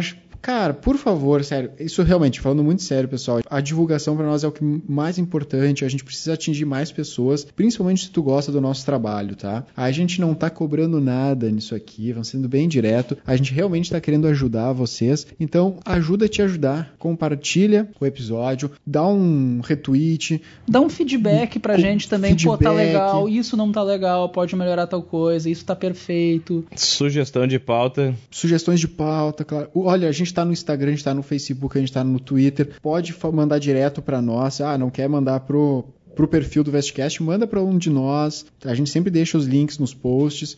E por favor, mostre pros amiguinhos, tá? Faz o favor que a gente vai agradecer muito, tá? Não gostou do episódio? Também, manda pra mim. Ah, escuta essa bosta Ah, aqui. faz textão, Aham, faz textão. faz textão, essa assim, ah, bosta essa aqui. merda.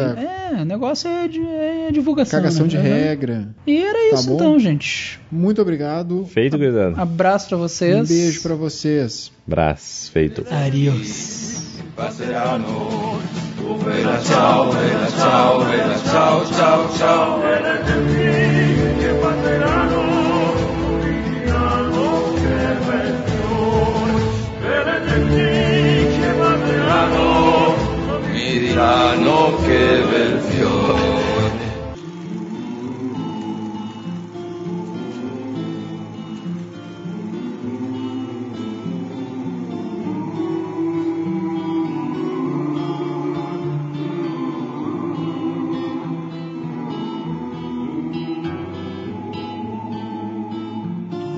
le genti che passeranno. Oh vela ciao, vela ciao, vela ciao, ciao, ciao. E le genti che passeranno oh, mi diranno che bel fior.